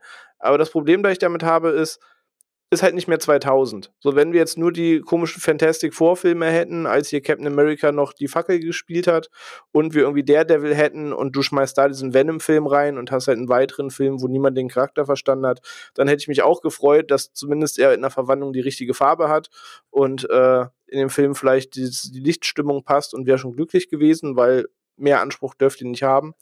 Aber ist einfach, wann erschien der? Fucking 2017, glaube ich. Ähm, 2018 sogar. 2018, das heißt, wir hatten schon zehn Jahre MCU vor uns, wir hatten schon zehn Jahre lang Filme gehabt, wo irgendwer sich mehr Kopf um die Charaktere gemacht hat, wo schon klar war, das kann, könnte, müsste irgendwann alles mal zusammenlaufen. Und du erwartest, auch wenn es ein anderes Studio ist, das muss irgendwie tonal so ein bisschen eine Sprache sprechen, das muss sich ähnlich viel damit auseinandersetzen. Und da war es halt einfach eine komplette Nullnummer wenn jetzt irgendwer mal vor 20 Jahren Venom gesehen hat und Mutti geht ins Kino und sagt, ey, den kenne ich noch von der Serie meines Sohnes und guckt den Film, die hat da bestimmt Spaß dran. So und ne, die beiden Filme sind einfach krass erfolgreich. So, also erfolgreicher als viele Filme, womit ich es gern vergleichen würde. Ähm, aber als Fan der Sache ist das halt eine blanke Nullnummer, weil du hast einen Eddie Brock und niemand hat sich die Mühe gemacht, ihn irgendwie zu erklären oder zu definieren. Selbst wenn du sagst, okay, wir dürfen Spider-Man nicht zeigen und noch viel, viel schlimmer, wir dürfen Spider-Man namentlich nicht erwähnen. Ist schon mal halt ganz schlecht für seine Backstory. Aber dann spiel mit dem Trope, dass halt irgendwas in der Vergangenheit passiert ist, ähm, was dafür sorgt, dass er halt einen Neuanfang braucht, zeigt seinen Charakter, dass er einen seiner größten Keymarks ist, dass er Geltungskomplexe seinen Urgroßvater hat, dass er immer denkt, er ist nur mit Venom vollkommen, er braucht ihn, weil ansonsten eine Nullnummer ist, er ist es gewohnt, Leute zu enttäuschen, er hält selbst nicht viel auf sich. Also bau den Charakter zumindest aus, dass er eigentlich dieser depressive Lappen ist, der Eddie nun mal ist und mit Venom halt so eine gewisse Ambivalenz hat, weil er sich auch stärker fühlt, aber auch nicht alles cool findet. Ähm, also du kannst ja auch ohne das goldene Wort Spider-Man zu erwähnen, irgendwie dem Ganzen eine Geschichte geben. Und bei Eddie haben sie es verkackt und bei Venom halt gleich noch mit. Ja. Und ne, du hast das Deadpool-Beispiel gebracht und Deadpool mag eine der ähm, ja, Motivationen gewesen sein, zu sagen, das muss jetzt hier mega funny werden, damit hier alle lachen, weil guck mal, der trennt sich von seinem Körper ab und dann gucken sich die beiden Gesichter an und machen krasses Gag-Gewitter.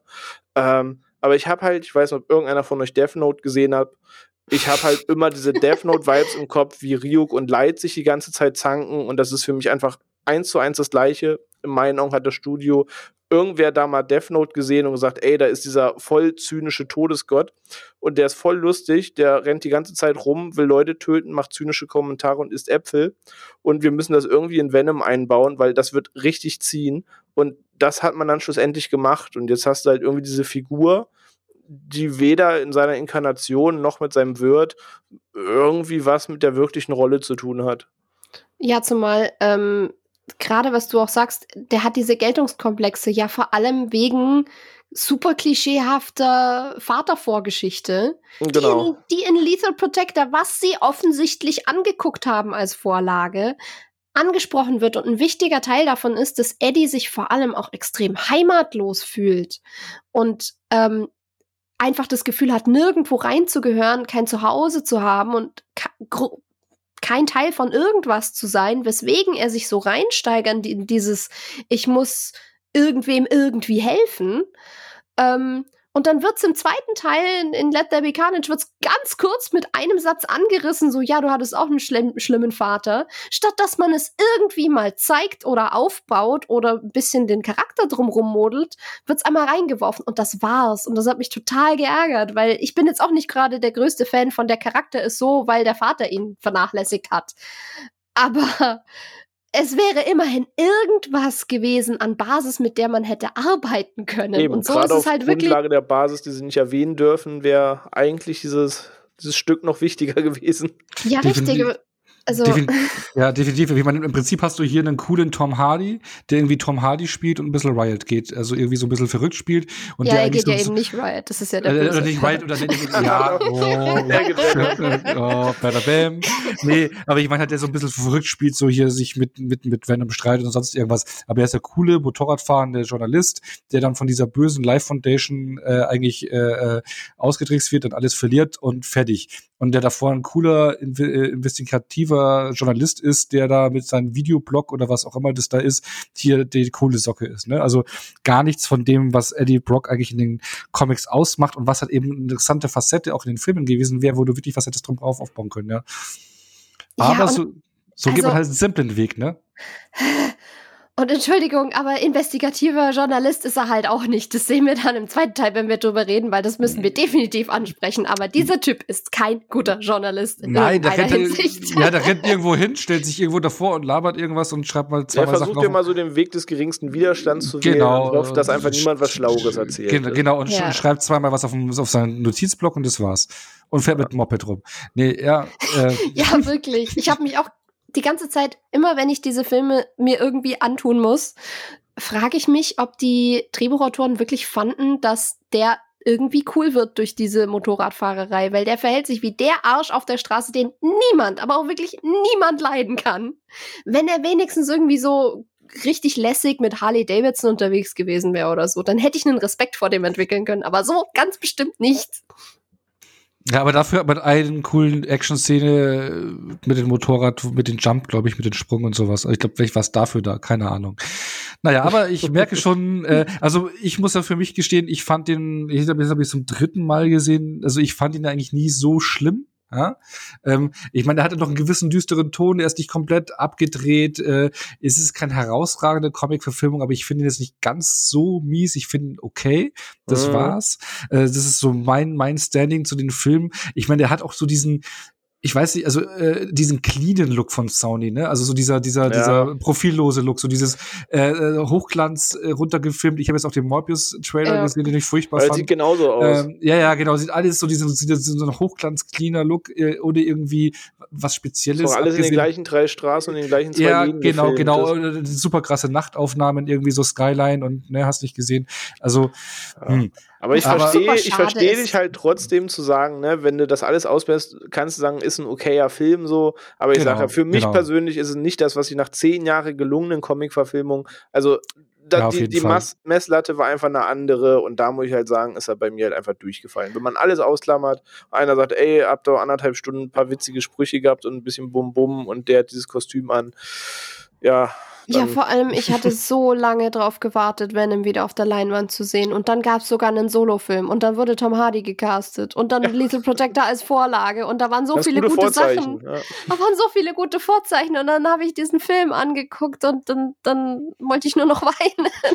da war einfach so viel Enttäuschung da. Das, das, auch das tat einfach weh. Kino Sophia war auch noch nicht begeistert, oder? Da gab es gar keine Kino Sophia, Ah, okay. weil ich dann die nächsten Trailer mitbekommen habe und es mich dann so gegruselt hat vor diesem Film, dass ich gewartet habe, bis er im Streaming verfügbar war, kostenlos. Oh, jo, jo, jo, jo. Nee, nee, Ja, ich habe zumindest also- noch im Kino gesehen. Ich, ich habe mich noch ganz Nee, exklusiv enttäuschen lassen.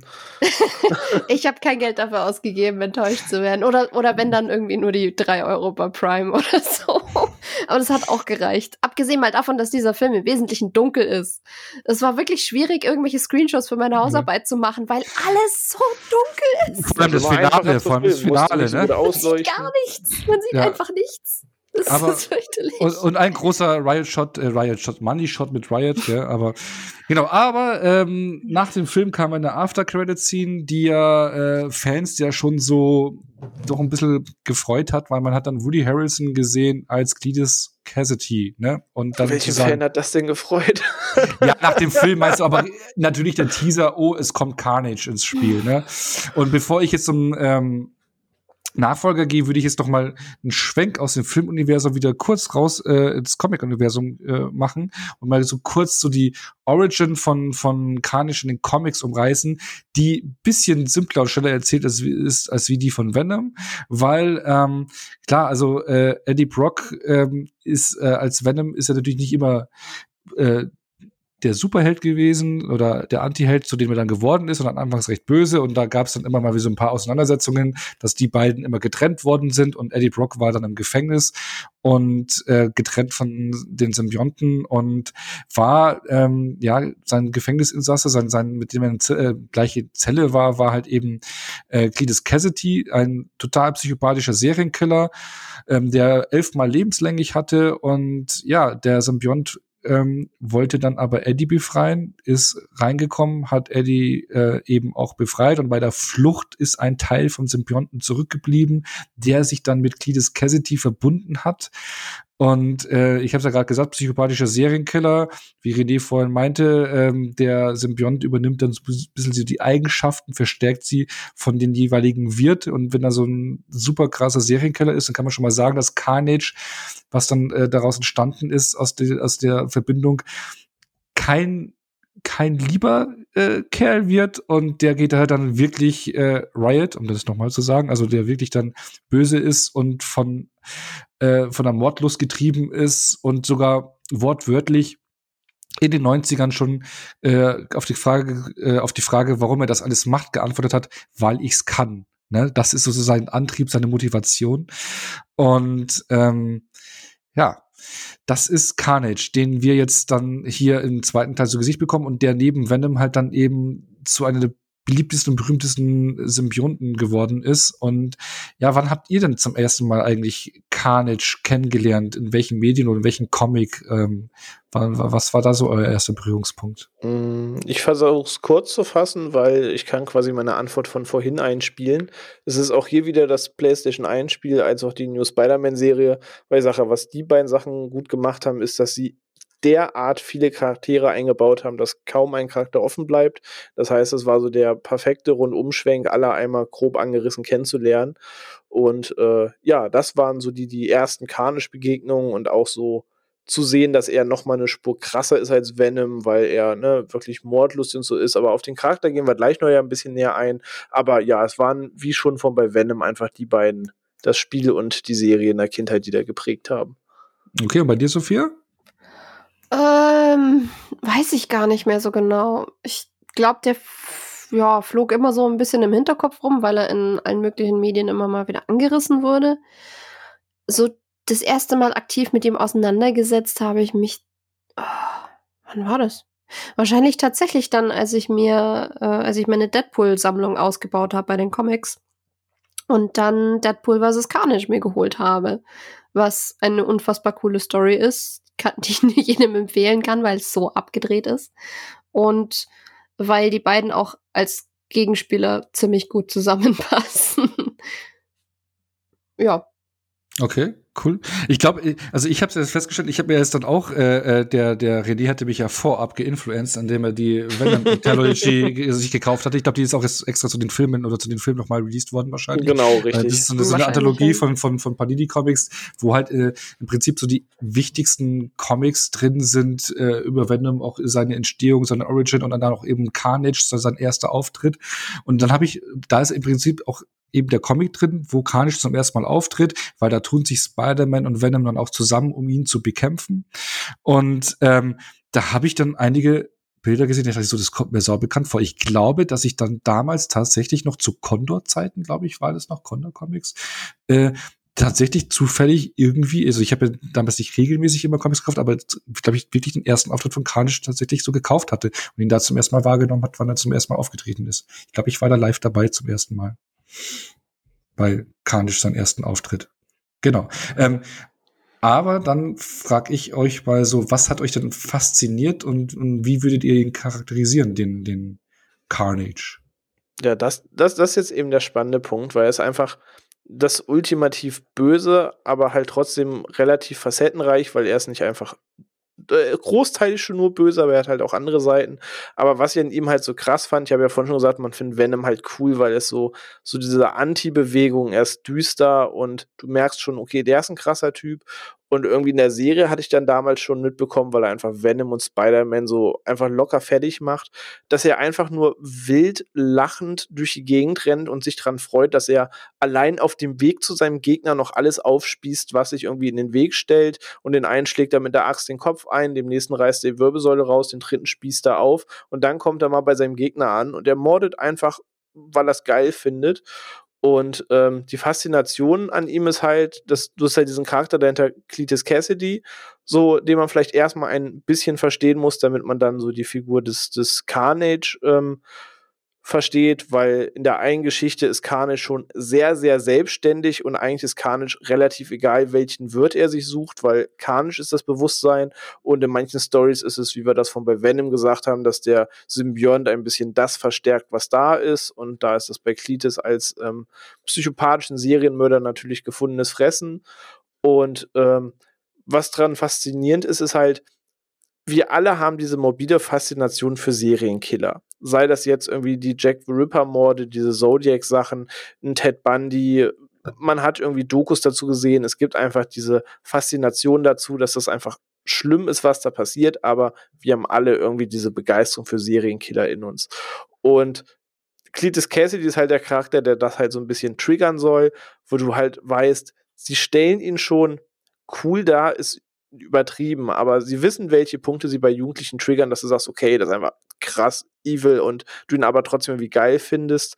Ähm, aber du brauchst ihm halt nicht an Moral appellieren oder sonst wie, sondern du hast einfach eine Figur mit dem Wahnsinn des Jokers und den Kräften von Venom. Er ist einfach diabolisch, redet oft in dieser doppelten Stimme.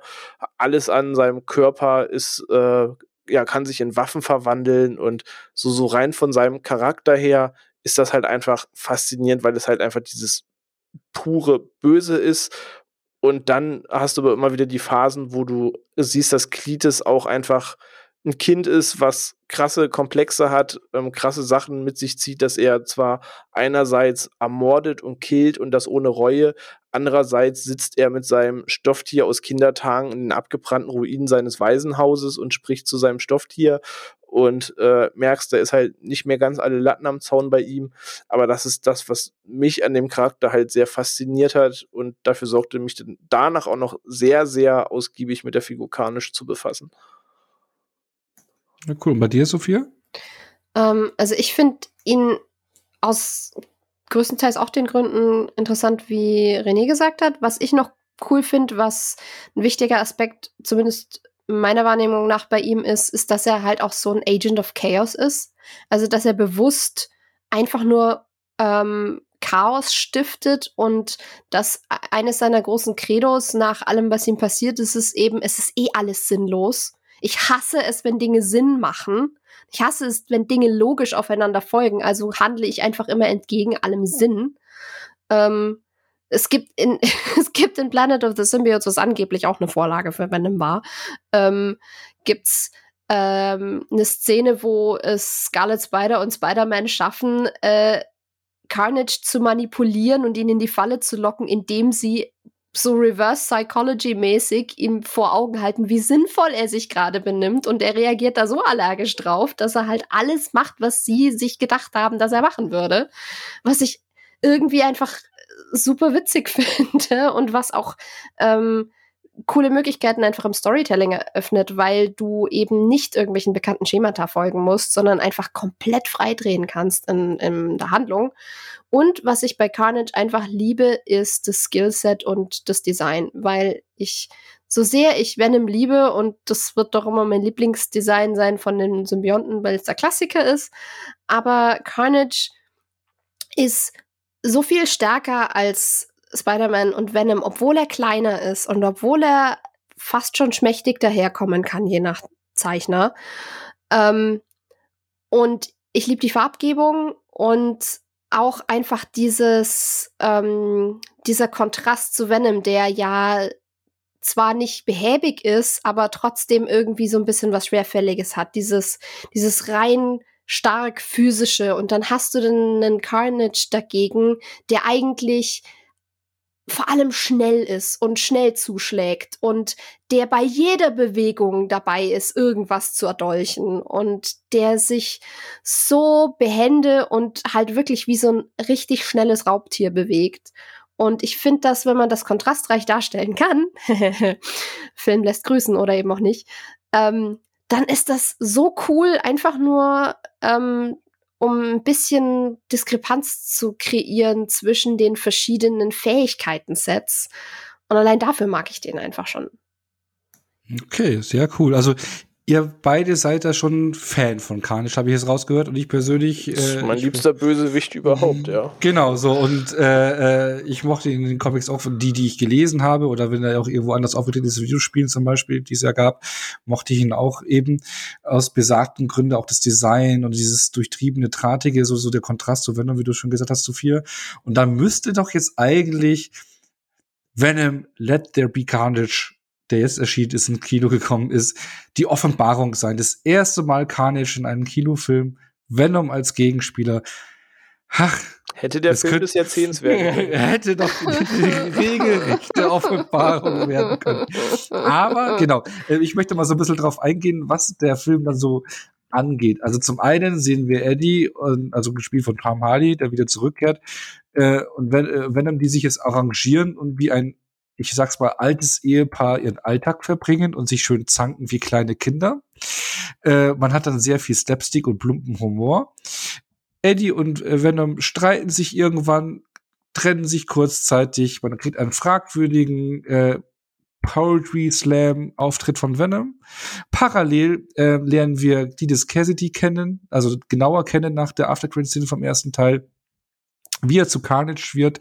Äh, hier hat man die Orange ein bisschen geändert. Äh, er beißt, äh, also Eddie Brock berichtet über ihn, über den Serienkiller. Äh, äh, er will halt auch nur von Eddie Brock äh, berichtet werden, also dass über ihn berichtet wird, von, also Cletus Kennedy sagt, er will nur von Eddie Brock irgendwie berichtet werden.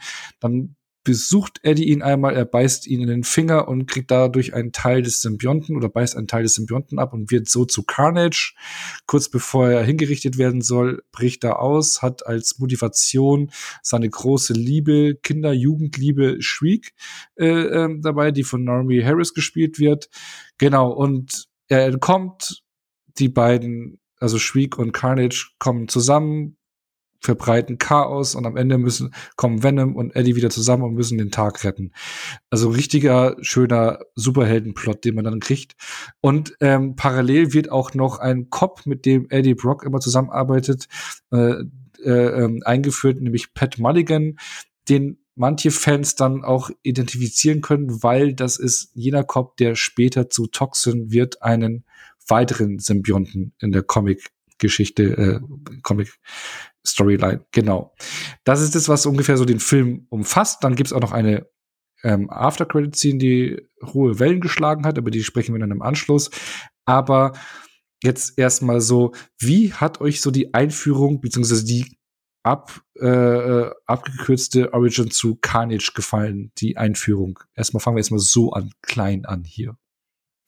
Mm, kommst du noch speziell auf Woody Harrelson zu sprechen oder soll ich mal. Ja, ja, ja, ja, ja, ja, ja, ja, ja. Also, ich, das okay, ist so eine okay, dann, Dann, okay, dann, dann klammer ich das mal noch aus und fasse mich tatsächlich kurz.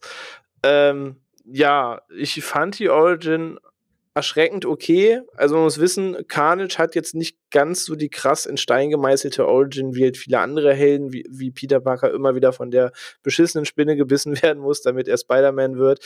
Ähm, es gibt zwar halt diese Urstory, dass er nun mal der Zellengenosse von Eddie gewesen ist und als der Symbiont Eddie befreit hat, äh, zu dem Zeit äh, keiner wusste, dass der Symbiont schwanger ist und dann eben, ja, der, das geborene Kind des Symbionten dann zu Carnage oder zu Cletus ging und dann zu Carnage wurde. Es gibt aber halt auch so Geschichten wie, ähm, Mordo, den einige aus dem Doctor Strange-Film kennen, der sein Kumpel ist und sich später gegen ihn stellt, zum Beispiel bringt ihm den Symbionten mit in der TV-Serie und braucht Karnischs Hilfe, weil er Dormammu zurück in die Welt holen will. Also es gibt da ganz krude Geschichten, wie schlussendlich Klitis da rankommt. Ähm, da ist jetzt tatsächlich das mit dem Knast und dass er ähm, da Eddie trifft im Knast noch eine der erträglicheren Lösungen es macht ein großer Plotpunkt absolut keinen Sinn, aber da kommen wir später zu, wenn es dann um die After-Credit-Scene und so geht, aber da ist was richtig, richtig dumm an dieser Origin-Geschichte. Ähm, aber per se, die Idee dahinter fand ich schon erstmal so in Ordnung, dass er inhaftiert ist, dass Eddie irgendwie auf ihn treffen muss, weil Eddie in der Welt nun mal nicht inhaftiert ist, sondern frei rumläuft und irgendwie musstest du es zu dem Aufeinandertreffen führen. Das, das war schon in Ordnung. Okay. Sophia, wie siehst du es? Ja, passt. Ja, gut. die, die der- Origin Story von Carnage ist nicht spannend und sie ist Eben, auch nicht wirklich eben. definierend und damit Ja. kannst du tatsächlich mehr oder weniger machen, Eben. was du willst. Die ist halt eher so ein funktionales Element, was halt drin sein muss und ja, dafür, es, Eben. es funktioniert und äh, Das ist doch, ist doch der okaye Punkt, würde ich jetzt mal sagen, weil die nächste Frage, die ich mir jetzt hier notiert hatte, und jetzt René ist das, war nämlich so, Woody Harrison spielt ja jetzt hier äh, Cletus Cassidy. Übrigens, bei mir, jedes Mal, wenn ich Cletus Cassidy, ich muss mir das jedes Mal wirklich lesen, weil ich immer Cassius Clay irgendwie im Kopf habe. Ich weiß nicht warum, aber äh, vielleicht geht's nur mir so, ich weiß es nicht. Ich sehe da immer Cassius Clay auch in den Namen. Ähm, aber Woody Harrison jetzt hier als Cletus Cassidy, der so ein bisschen, man hat sie und da auch gehört, hat äh, gehört, ähm, mal wieder so richtig so wie aller Natural Born Killers irgendwie so durchtrieben spielen darf. Wie ist es für euch aufgegangen? Das Ding ist, ich mag Woody Harrelson in einigen Rollen. Ich will gar nichts gegen ihn sagen. In Zombieland kann ich immer wieder lachen über ihn. Aber das Hauptproblem, das ich mit Woody Harrelson habe, ist, dass ganz Hollywood denkt, wenn wir irgendwie den verrückten Onkel aus dem Schrank holen müssen und wir brauchen einen, der den Crazy Guy spielt, dann muss das Woody Harrelson sein. Und ich weiß nicht, welcher Holzkopf in Hollywood auf die Idee kommt, dass irgendwie Woody Harrelson die Inkarnation des verrückten Onkels aus der Nachbarschaft ist und wenn das hahaha hihi eine ganz böse Figur sein muss, dann dann kann der das ja, weil der kann so crazy lachen und gucken. Ey, we weiß ich nicht, wer da wirklich am Tisch sitzt und sagt, ey, da, den müssen wir casten, das schlägt richtig ein. Weil er ist halt die Blaupause für, er hat es irgendwie versucht, aber der ist halt nicht der Psycho, der er gern wäre oder zu dem Hollywood ihn machen will. So dafür ist er immer viel zu lächerlich in seinen Rollen und er spielt inzwischen auch immer den Stiefel. So es gibt immer den Woody Harrelson, der keinen Bock auf seine Rolle hat, so wie letztens in Kate bei Netflix und so den, der halt immer sein eines Ding spielt. Und genau, das macht er seit Natural Born Killers. Das macht er in so einem komischen Bowling-Film, dessen Namen ich gerade vergessen habe, bis zur Tribute von Panem und so Kingpin, weiter. glaube ich. Ki äh, stimmt, stimmt. Kingpin. Ähm, er spielt halt immer so sein eines Ding und allein, dass da schon irgendwer im Management sitzt, der denkt, er ist jetzt der crazy Guy, der da spielt, rolle ich halt schon mit den Augen und denke mir, alles, was jetzt kommt, da kann halt nur Scheiße bei rauskommen. Und so ist es mit der Idee, ihn mit Klites zu besetzen, halt auch, weil äh, mir fallen wenige Leute ein, die klischeehafter für die Rolle gewesen wären, aber genauso klischeehaft wie es ist, so unpassend ist es. Plus verbunden mit dem Rating der Figur ist für mich das eine absolute Fehlbesetzung, die ich noch schlimmer finde als in Spider-Man 3 mit Topper Grace. Wirklich, Woody Harrelson hat für mich nichts in der Rolle zu suchen, wenn man halbwegs ernsthaft diese Figur aufbauen möchte, weil ich, ich sehe das große Studioboss Augenzwinkern Richtung Woody Harrelson, aber sorry, nee, sechs Sätzen nochmal machen, ist halt einfach scheiße. So, wir reden halt nicht über einen, der ein bisschen crazy ist, damit irgendwie Mama ihn cool findet. Wir reden irgendwie über einen Charakter, der äh, nicht an Recht und Ordnung glaubt und der Meinung ist, Ordnung ist eine Fantasie der Gesellschaft, weil die Gesellschaft Angst hat aufzustehen und laut ihm gibt's nur Chaos, weil dann ist man frei und der zum Beispiel Venoms Unschuld darin testet, dass er ein Baby aus dem Fenster schmeißt oder vor ihm aufspießt, um zu gucken, wie groß ist wirklich dein Verständnis für Unschuld. Ähm, oder in einer Menschenmenge ene mene mu zwischen drei Leuten spielt, weil er sich gerade nicht entscheiden kann, wen er tötet. Über die Art von Psycho sprechen wir, die es wirklich genießt zu töten, der aus seinem eigenen Blut seinen Namen an die Wände schreibt, um zu zeigen, ich war hier. Und dann setzen die da fucking Woody Harrelson hin. Das ist einfach absolutes No-Go. Hm. Ja. Sophia, siehst du es ein bisschen anders oder gehst du voll mit? Ähm, ich finde es jetzt nicht ganz so dramatisch, weil, ja, gerade halt auch in einem Natural Born Killers hat er eigentlich gezeigt, dass er schon auch irgendwie be- beunruhigend sein kann. Ähm, aber ja, ich finde auch, er spielt halt in dem Film, er, er spielt halt nicht wie in Natural Born Killers. Er spielt halt einfach nur wieder Wo Wo- Woody Harrelson, was er halt seit keine Ahnung, zehn Jahren immer macht. In jedem Film. Es ist die gleiche Performance. Selbst in Freunde mit gewissen Vorzügen ist es aus irgendeinem Grund dieselbe Performance. Wie hier. Und das ist halt, er holt halt eigentlich nichts raus, obwohl er es gekonnt hätte. Und das ärgert mich viel mehr. Und ich muss jetzt halt noch reinbringen, ähm, der Mann ist halt jetzt auch schon irgendwie 60.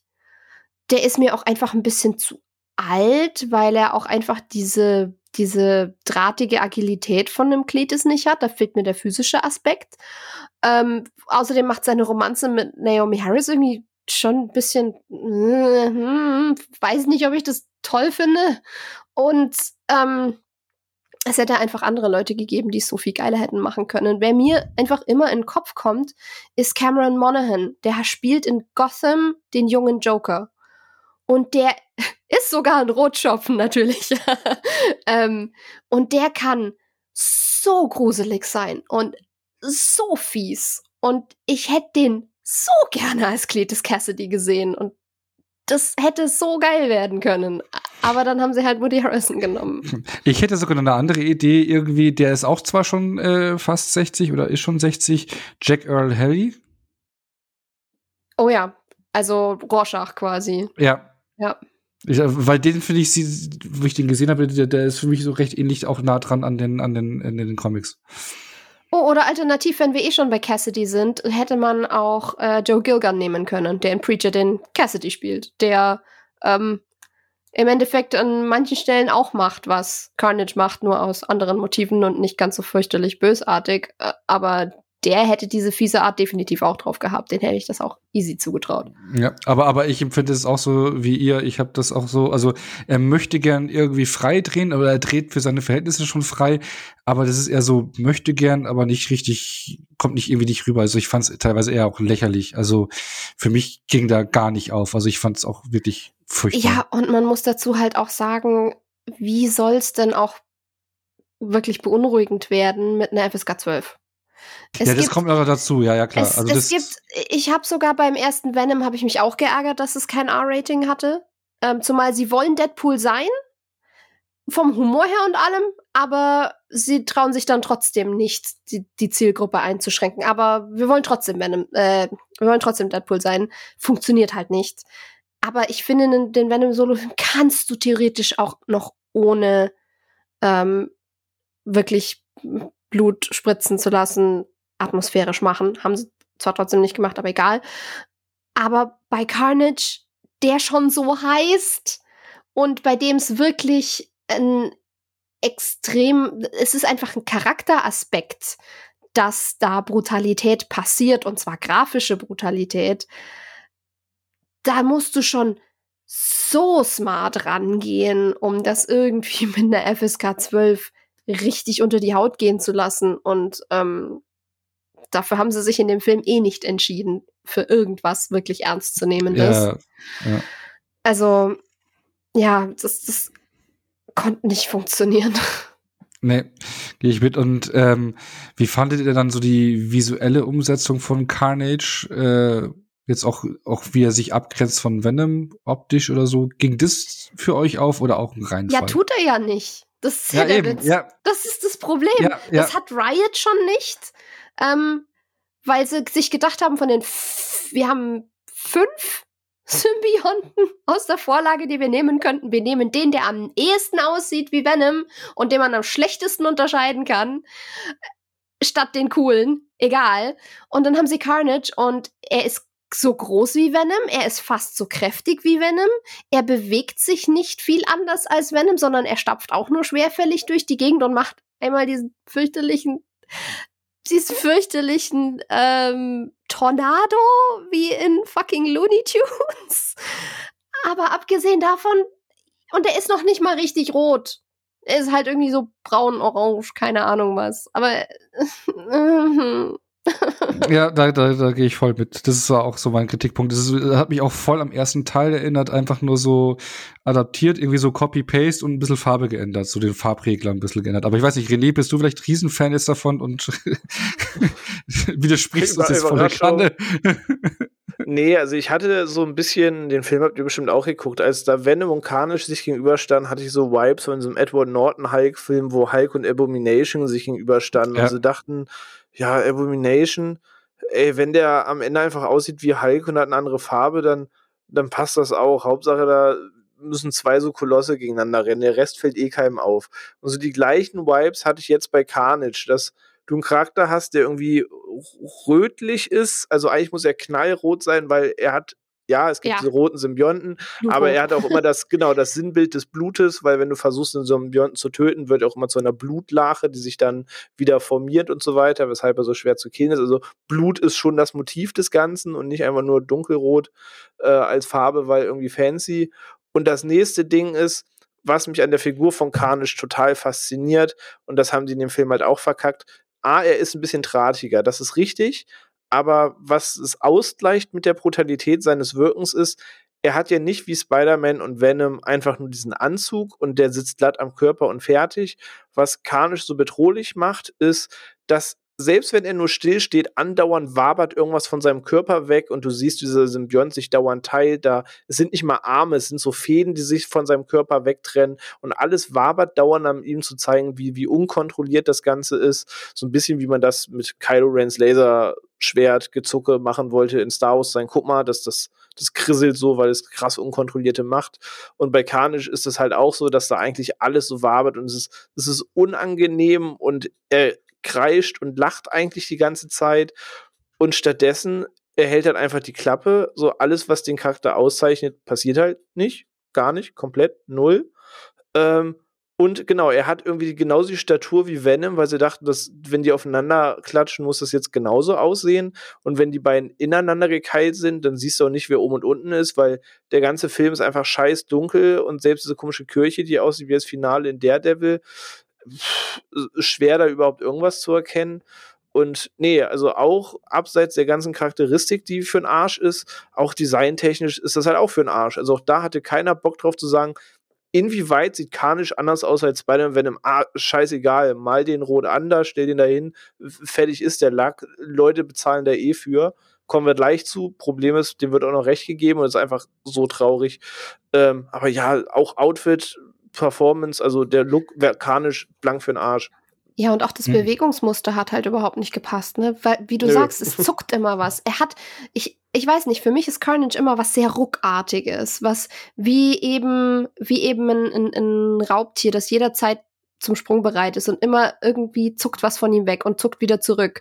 Und was auch so ein, so ein, so ein Horrorelement hinzufügt. Weil wie oft hast du das in Horrorfilmen, dass sich irgendwas dann plötzlich schlagartig bewegt und dass sich irgendwas unnatürlich verrenkt und unnatürlich bewegt und dass irgendjemand den Kopf ganz komisch dreht und so ruckartig bewegt oder so. Und das alles gehört für mich zum Bewegungsmuster und zu, zu diesem unheimlich Faktor von Carnage. Und ja, nichts richtig. davon siehst du. Nichts. Ja. ja. Also, also Design auch Käse. Genau, ja. also da gehe ich voll mit euch mit und äh, wir sind, glaube ich, wirklich einig, dass wir sagen, so Can Carnage nicht gut getroffen. Es hätte die Offenbarung werden können, sein können, alles. Aber es ist absolut ein kompletter Reinfall. Äh, da schon mal ein Haken dran. Und dann, aber wir haben ja natürlich nicht nur Carnage, sondern auch Venom ist hier da und ähm, er wird ja so ein bisschen weitererzählt, beziehungsweise ja, äh, man, man dreht immer mehr sein eigenes Ding, würde ich jetzt mal sagen. Und das ist für mich so der große Kopfschüttler auch überhaupt dieses Films gewesen. Also die erste Hälfte fand ich furchtbar. Ähm, was ich ja vorhin an, angedeutet hatte, also, was ich, Eddie und Venom sind sowieso ein altes Ehepaar, die sich zanken da irgendwie in der Wohnung und dann sich kurzzeitig trennen, wo Venom dann auch äh, so einen Poetry, Poetry Slam teilnimmt und da irgendwie so eine ganz komische Rede und sowas hält. Also ich finde das, da wird die Figur der Lächerlichkeit preisgegeben in meinen Augen. Und ähm, man geht einen ganz, ganz, ganz komischen Weg, der aber anscheinend viele anspricht, äh, spricht, was wir auch gleich nochmal drauf schauen äh, können. Aber wie, wie war für euch die Entwicklung von Venom hier in diesem Film? Seht ihr das ähnlich wie ich oder bin ich da ein bisschen zu peaky gewesen? Ja, doch. Also sie haben alles genommen, was ich am ersten Teil gehasst habe und haben es auf äh, Up to 11 gedreht. Ich, ich saß im Kino und ich hatte eine Freundin dabei und die hatte echt Spaß daran, weil die hatte nur Camp erwartet und die hat ihren Camp bekommen Und die hat sich super amüsiert und die hat dann von der Seite irgendwann mal zu mir rübergeguckt, gerade bei dieser Frühstücksszene, wo Venom die Bude zerlegt, während er Waffeln macht. Warum auch immer. Und ähm, hat zu mir rübergeguckt und dann hat sie total unfreiwillig anfang, angefangen zu lachen, weil ich offenbar so gequält ausgesehen habe, weil in mir alles gestorben ist, ja, dass sie irgendwann so gefragt auch, ja. hat, so, geht's dir gut? Ist alles in Ordnung? Und ich so, nein, es ist nichts in Ordnung. Ich versuche jetzt einfach zu akzeptieren, dass sie aus Venom einem eigentlich Horror, Thriller, sonst wie Film eine schlechte Rom-Com aus den frühen 2000ern gemacht haben. Ich versuche damit jetzt einfach zu leben, damit ich nicht weiterleide. Ja, ich, ich habe so semi geschafft, aber es, es tat weh. Ich fühle, ich fühle. Und René, dir hast getaugt, oder? Ey, richtig Feuer und Flamme gewesen für Rom-Com mit Venom. Nee, ja. also Ey, also du hast gerade die Poetry Slam Disco-Szene, wo er diese Neonbändchen umgehangen hat und so weiter, ja schon vorweggenommen, wo er durch die Straßen schlurft, weil er irgendwie sad ist, dass Eddie jetzt ohne ihn weitermachen will also spätes, also mir fiel schon vorher nicht ein, so als die ja, zusammen Frühstück machen da, oder, ja. oder Venom übernimmt, damit er ganz schnell zeichnet und so. Da, das war schon alles richtig dumm. Aber spätestens. Das war der Moment, wo ich gesagt habe, das ist eine Komödie, oder? Ja, das aber spätestens bei der Szene mit, mit dieser, wir trennen uns jetzt und du diesen, diesen typischen Rom-Com-Moment hast, wo sich jetzt doch kurz das Paar trennt, da fiel mir alles aus dem Gesicht, dachte, das kann nicht euer Ernst sein. Ja, da habe ich auch so geschüttelt mit dem Kopf, ja. Also sie klatschen dir parallel wirklich tausend Gags am Fließband ins Gesicht, weil irgendeiner muss zünden. Er hängt da aus dem Fenster raus, damit er ans Handy geht und sagen kann, ja, ich häng grad ab. Haha, weil er am Fenster hängt, verstehst du? So, so, so Mario Bart Humor, so richtig Spaß. wissen Sie, wissen Sie, wissen Sie. Ey, wirklich. Ja, vor allem, wie oft ist das in Filmen jetzt gemacht worden? Ich glaube, inzwischen kann man wirklich sagen, wir machen das einfach nicht mehr, okay? Wir, wir, wir, wir lassen das jetzt zehn Jahre ruhen, damit man es irgendwann wieder verwenden kann, aber wir machen das. Und die droppen ja 100 Gags, egal ob der zündet oder nicht, die knallen einfach einen nach dem anderen ab, damit du irgendwo schmunzeln musst. Guck mal, jetzt macht er im Frühstück, guck mal, jetzt kippt das über, guck mal, er wollte sich gerade umdrehen, jetzt ist er hinter ihm und ha, jetzt fällt der Stuhl um und oh, guck mal, da brennt's jetzt und das ist ja eine Slapstick ein Slapstick-Feuerwerk, das da plötzlich abgeschossen wird, wo ich dachte, was geht ja, jetzt ab? Uns halt, ne? Und dann mittendrin dieser Streit und dann brechen sie auf und dann ist er erst so ein Obdachlosen in der Frau und bahnt sich da seinen Weg und sie ist parallel, Eddie genießt sein Leben und guckt Fußball und denkst dir, ey, das ist jetzt alles nicht euer Ernst ist.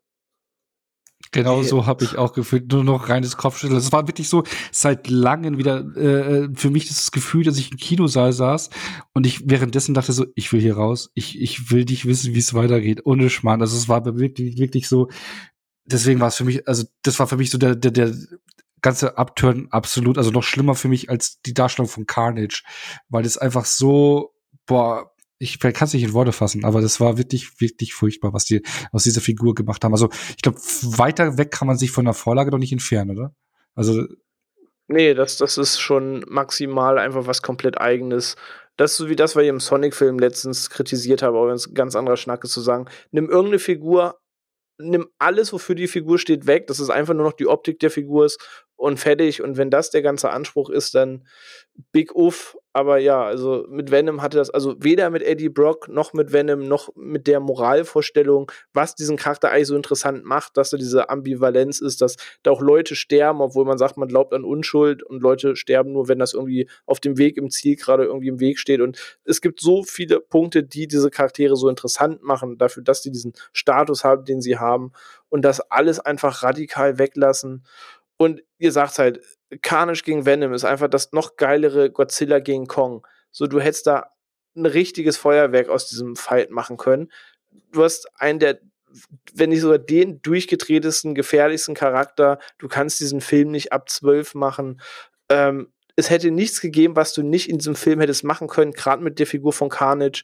Du hättest sogar Klitis besiegen lassen können, damit der Symbiont weiterwandert oder sonst was. Ich meine, in den Zeichentrickserien Comics war schon Peter Parker Carnage, Mary Jane wurde zur Carnage Queen und war sogar kurz Mutter der Symbionten. Fucking Thanos war Carnage und hat richtig Rambazamba gemacht, weil beide Kräfte aufeinander kamen. Also es In- gibt nichts, in- was du nicht machen kannst. in Und dann Planet entscheidest du dich für das, Symbiotes was du im Film machst. hatten wir eine Invasion von korrupten Symbionten auf die Erde und hatten eine Endzeit-Dystopie mit Symbionten, wo du nirgendwo langgehen konntest, ohne womöglich von Symbionten beobachtet zu werden. Und dann entkommt Carnage, saugt die alle in sich auf und du hast einen Godzilla-großen Carnage, der besiegt werden muss. Ja, also hättest halt Diese alles Figur machen ist können. so off the charts. und dann Aber nee. Und auch alles, was mit Carnage passiert. Wir haben jetzt viel über Venom gesprochen. Carnage hat ja auch noch seine acht Minuten Screentime oder so in diesem Film. Also, das muss man ja noch dazu sagen, dafür, dass der Film Let There Be Carnage heißt, ist erschreckend wenig Carnage in diesem Film. Also, fernab Aber, davon, dass wenn er äh, da ja, ist, ja. es eh Mist ist, aber er findet ja auch gar nicht groß statt. Eben, du siehst nur Woody Harrison, ne? Als, Ey, ich muss sagen, Ja. ich, ich wusste vor dem Film schon, weil ich es einfach gehört hatte, dass das Finale in der Kirche spielt. So, das wusste ich vorher schon. So, und der Film läuft so komisch ab, dass ich irgendwie den gesamten zweiten Akt verpasst habe. Der Film fängt an, zeigt mir kurz Carnage, zeigt mir, wo Eddie gerade steckt, dann geht dieses Hin und Her mit der Verhörszene los und dann wird ja äh, Cletus erstmal zu Carnage und plötzlich geht schon zu, wir müssen uns wieder zusammentun und ihn stoppen und dann stehen sie schon vor der Kirche und ich dachte mir, Moment, ist, ist das die Kirche, wo das Finale ist? Es fehlt ja nicht der gesamte Akt dazwischen. Carnage hat doch gerade erst seine Freundin befreit. Eddie hat gerade erst Venom wieder und dann ist auch schon zack, Einleitung Finale. Also es fehlt auch irgendwie gefühlt so ein gesamter Akt dazwischen, der irgendwie dann noch mal so ein paar Dinge erklärt oder die Zeit nutzte, auf irgendwas einzugehen, weil kaum ist Carnage an seinem Ziel und kaum ist Venom wieder zusammen, ist jetzt zehn Minuten später auch schon wieder Feierabend. Also auch Ja, das, meine, also alles mega weird in diesem Film. Ja, ich Ja. meine, knackig ist er schon, aber ist auch besser so irgendwo, oder? Ja, also man leidet zumindest nicht so lang. genau das meine ich damit, ja. Aber es ist auch so irgendwie, will, und trotzdem schneidet der Film alles an und will alles sein, weil irgendwie ist es, und wir schmeißen noch die Tragic Backstory von Cletus mit rein. Der muss unbedingt noch Tiefe bekommen, I guess. Ja, aber, aber da, Ähm, bringen sie, da bringen sie, da bringen sie Und- mehr, da bringen sie aber mehr äh, Backstory zu ihm als wie als zu Eddie zu Brock. Eddie. Ja, Ja. Was, was, was richtig, was richtig bitter ist. Und ähm, diese, diese animierte Sequenz, diese Zeichentricksequenz, wo die Geschichte von Cletus als Kind erzählt wurde, die ist viel zu gut für diesen Film. Die hat in diesem Film nichts zu suchen, weil die hebt die Qualität so um 20 Prozent an. Eben auch da war ich sauer, weil einerseits die Sequenz gut, aber andererseits halt gezeichnet, weil das, was sie zeigen müssten, dürfen sie nicht zeigen und ist dann Ja. auch wieder diese Eigenbremse und denkt mir, ihr müsst jetzt nicht zeichnen, wenn ihr diesen Film jetzt vernünftig angegangen Aber, wärt. aber das ist wenigstens eine kreative Lösung. Das kann ich Ihnen tatsächlich irgendwie Ja, das ist zugestehen. richtig. Ähm, das, ist, das ist kreativer gewesen, ist alles, was sie den Rest des Films gemacht haben. Ähm, und ähm, gleichzeitig wollen sie auch noch ein Murder Mystery Investigativ-Story sein, die innerhalb von einer Story. Minute gel gelöst ist, weil aus irgendeinem Grund und das habe ich, dass da niemand am Drehbuch jemals gesagt hat, das, ist, sollten wir vielleicht ändern, weil das ist einfach so lächerlich. Aus irgendeinem Grund ist offenbar niemand jemals auf die Idee gekommen, die ganzen Zeichnungen von Cletus Cassidy an seiner Zellenwand anzugucken. Und dann braucht es Venom, um festzustellen, hm, diese offensichtliche Zeichnung, die man von der Tür von der Zelle aus sogar sehen kann, die einen sehr markanten Landstrich hier in der Gegend zeigt. Die könnte ein Hinweis sein. Das ist niemandem aufgefallen. Dem Typen, der seit Jahren an dem Fall arbeitet, ist es nicht aufgefallen. Dem Typen, der, wenn der Carnage das Essen bringt, ist es nicht aufgefallen. Eddie ist es nicht aufgefallen. Den Psychologen ist es nicht aufgefallen. Niemandem ist es aufgefallen. Aber dann Venom, wirklich ernsthaft. Und daraus wollt ihr jetzt eine Mystery machen? Was? Ja, Ah, also. Ich sehe, ich sehe schon, ihr seid große Fans von dem Film, genauso wie ich. Ne? ich verstehe auch nicht, warum es Shriek in dem Film gibt, weil Also, ich verstehe, Ja. haha, wir haben mal Nee. absolut Carnage gelesen und sie ist Teil des Teams, aber auch sie hat ja, wie lange ist die im Film? Sechseinhalb Minuten? Und dann einmal, um ihn zu Ja, knutschen, mhm. einmal, um ihn zu umarmen, einmal, um sich verhaften zu lassen. Die, die spielt ja keine Rolle, gar keine. Du kannst komplett rausschreiben, es würde niemandem auffallen. Es, es macht gar keinen Sinn, dass diesem Film ist. Witzigerweise ist meiner ist irgendwie die, die dieser erste Kuss zwischen den beiden ist meiner Meinung nach das grafischste, was wir in diesem Film bekommen haben, wo ich am ehesten gesagt habe, oh, das war heu, das war jetzt aber heftig. Einfach nur dieser Zungenkuss. ähm, ja, und vor allem, weil Shriek halt auch wieder Die hätte so interessant sein können. Aber nee, weil warum die auch ausbauen und gerade vor allem, wir haben Maximum Carnage gelesen. Ja, nee, habt ihr offensichtlich nicht, weil da im Endeffekt in Maximum Carnage schart sich alles um Shriek und nicht um Carnage, weil sie so die Mama der Gruppe ist, in Anführungszeichen, und, und da alles unter ihrer Fuchtel steht. Aber nicht in diesem Film. Ganz bestimmt nee. nicht. Ey, und wenn wir schon zusammenfassen, was alles in so einem Film scheiße ist, diese Poetry Slam-Szene ist das eine, ne? Aber diese, diese Diskutiererei, wo Venom zurück zu Eddie soll, und N dann mit ihm quasi flirten muss, wo Dan dahinter steht, damit sie beide sagen können, halt die Fresse, Dan. Ähm, und Venom sich von ihr schmeicheln lässt, aber dann Eddie sich auf der Straße entschuldigen muss und das ist auch so eine peinliche Nullnummer. Und die ziehen ihren Humorstiefel da durch. Ich verstehe es so, das soll alles so komplett in ein Bild passen, aber es ist alles so schlimm, es ist alles so Fremdscham, das ist wirklich ganz, ganz schlimm mit anzugucken. Genau, also ganz, um nochmal auszuholen, weil ihr seid jetzt so, so in, einer, in so einer negativen Rage, die will ich jetzt mal ein bisschen hier. Äh, äh, Darf ich dazu was äh, Positives sagen?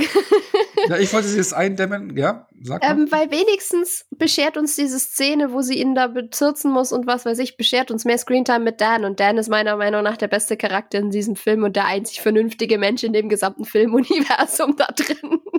Ich habe seinen Auftritt im Showdown sehr gefeiert. Dan ist Beste. Dan regelt. Ja, dann. Okay, ähm, ja, also ich glaube, wir sind jetzt nicht sehr begeistert von dem Film. Also für mich persönlich auch eine der größten Enttäuschungen dieses Filmjahres bisher. Ich weiß nicht, ob das noch was drunter äh, hieven kann. Also bei euch glaube ich auch, so wie ich rausgehört habe. Ja. Aber jetzt steuere ich mal so ein paar Zahlen dagegen. 90 Millionen Dollar Einspielergebnis am US Box Office zum Startwochenende. Das stärkste Startwochenende ähm, seit irgendwie Pandemiebeginn, bla, rekordbrechend. Mittlerweile 424 Millionen Dollar weltweit eingespielt. Und bei Rotten Tomatoes zum Beispiel ein Audience Score von 84 Prozent der, äh, ich glaube, ich weiß gar nicht, was der normale Rotten Tomatoes Score ist, ich glaube, der ist unter 40 Prozent, aber die Audience ist super begeistert. Ich habe hier und da auch sehr viele begeisterte Stimmen zu dem Film gehört.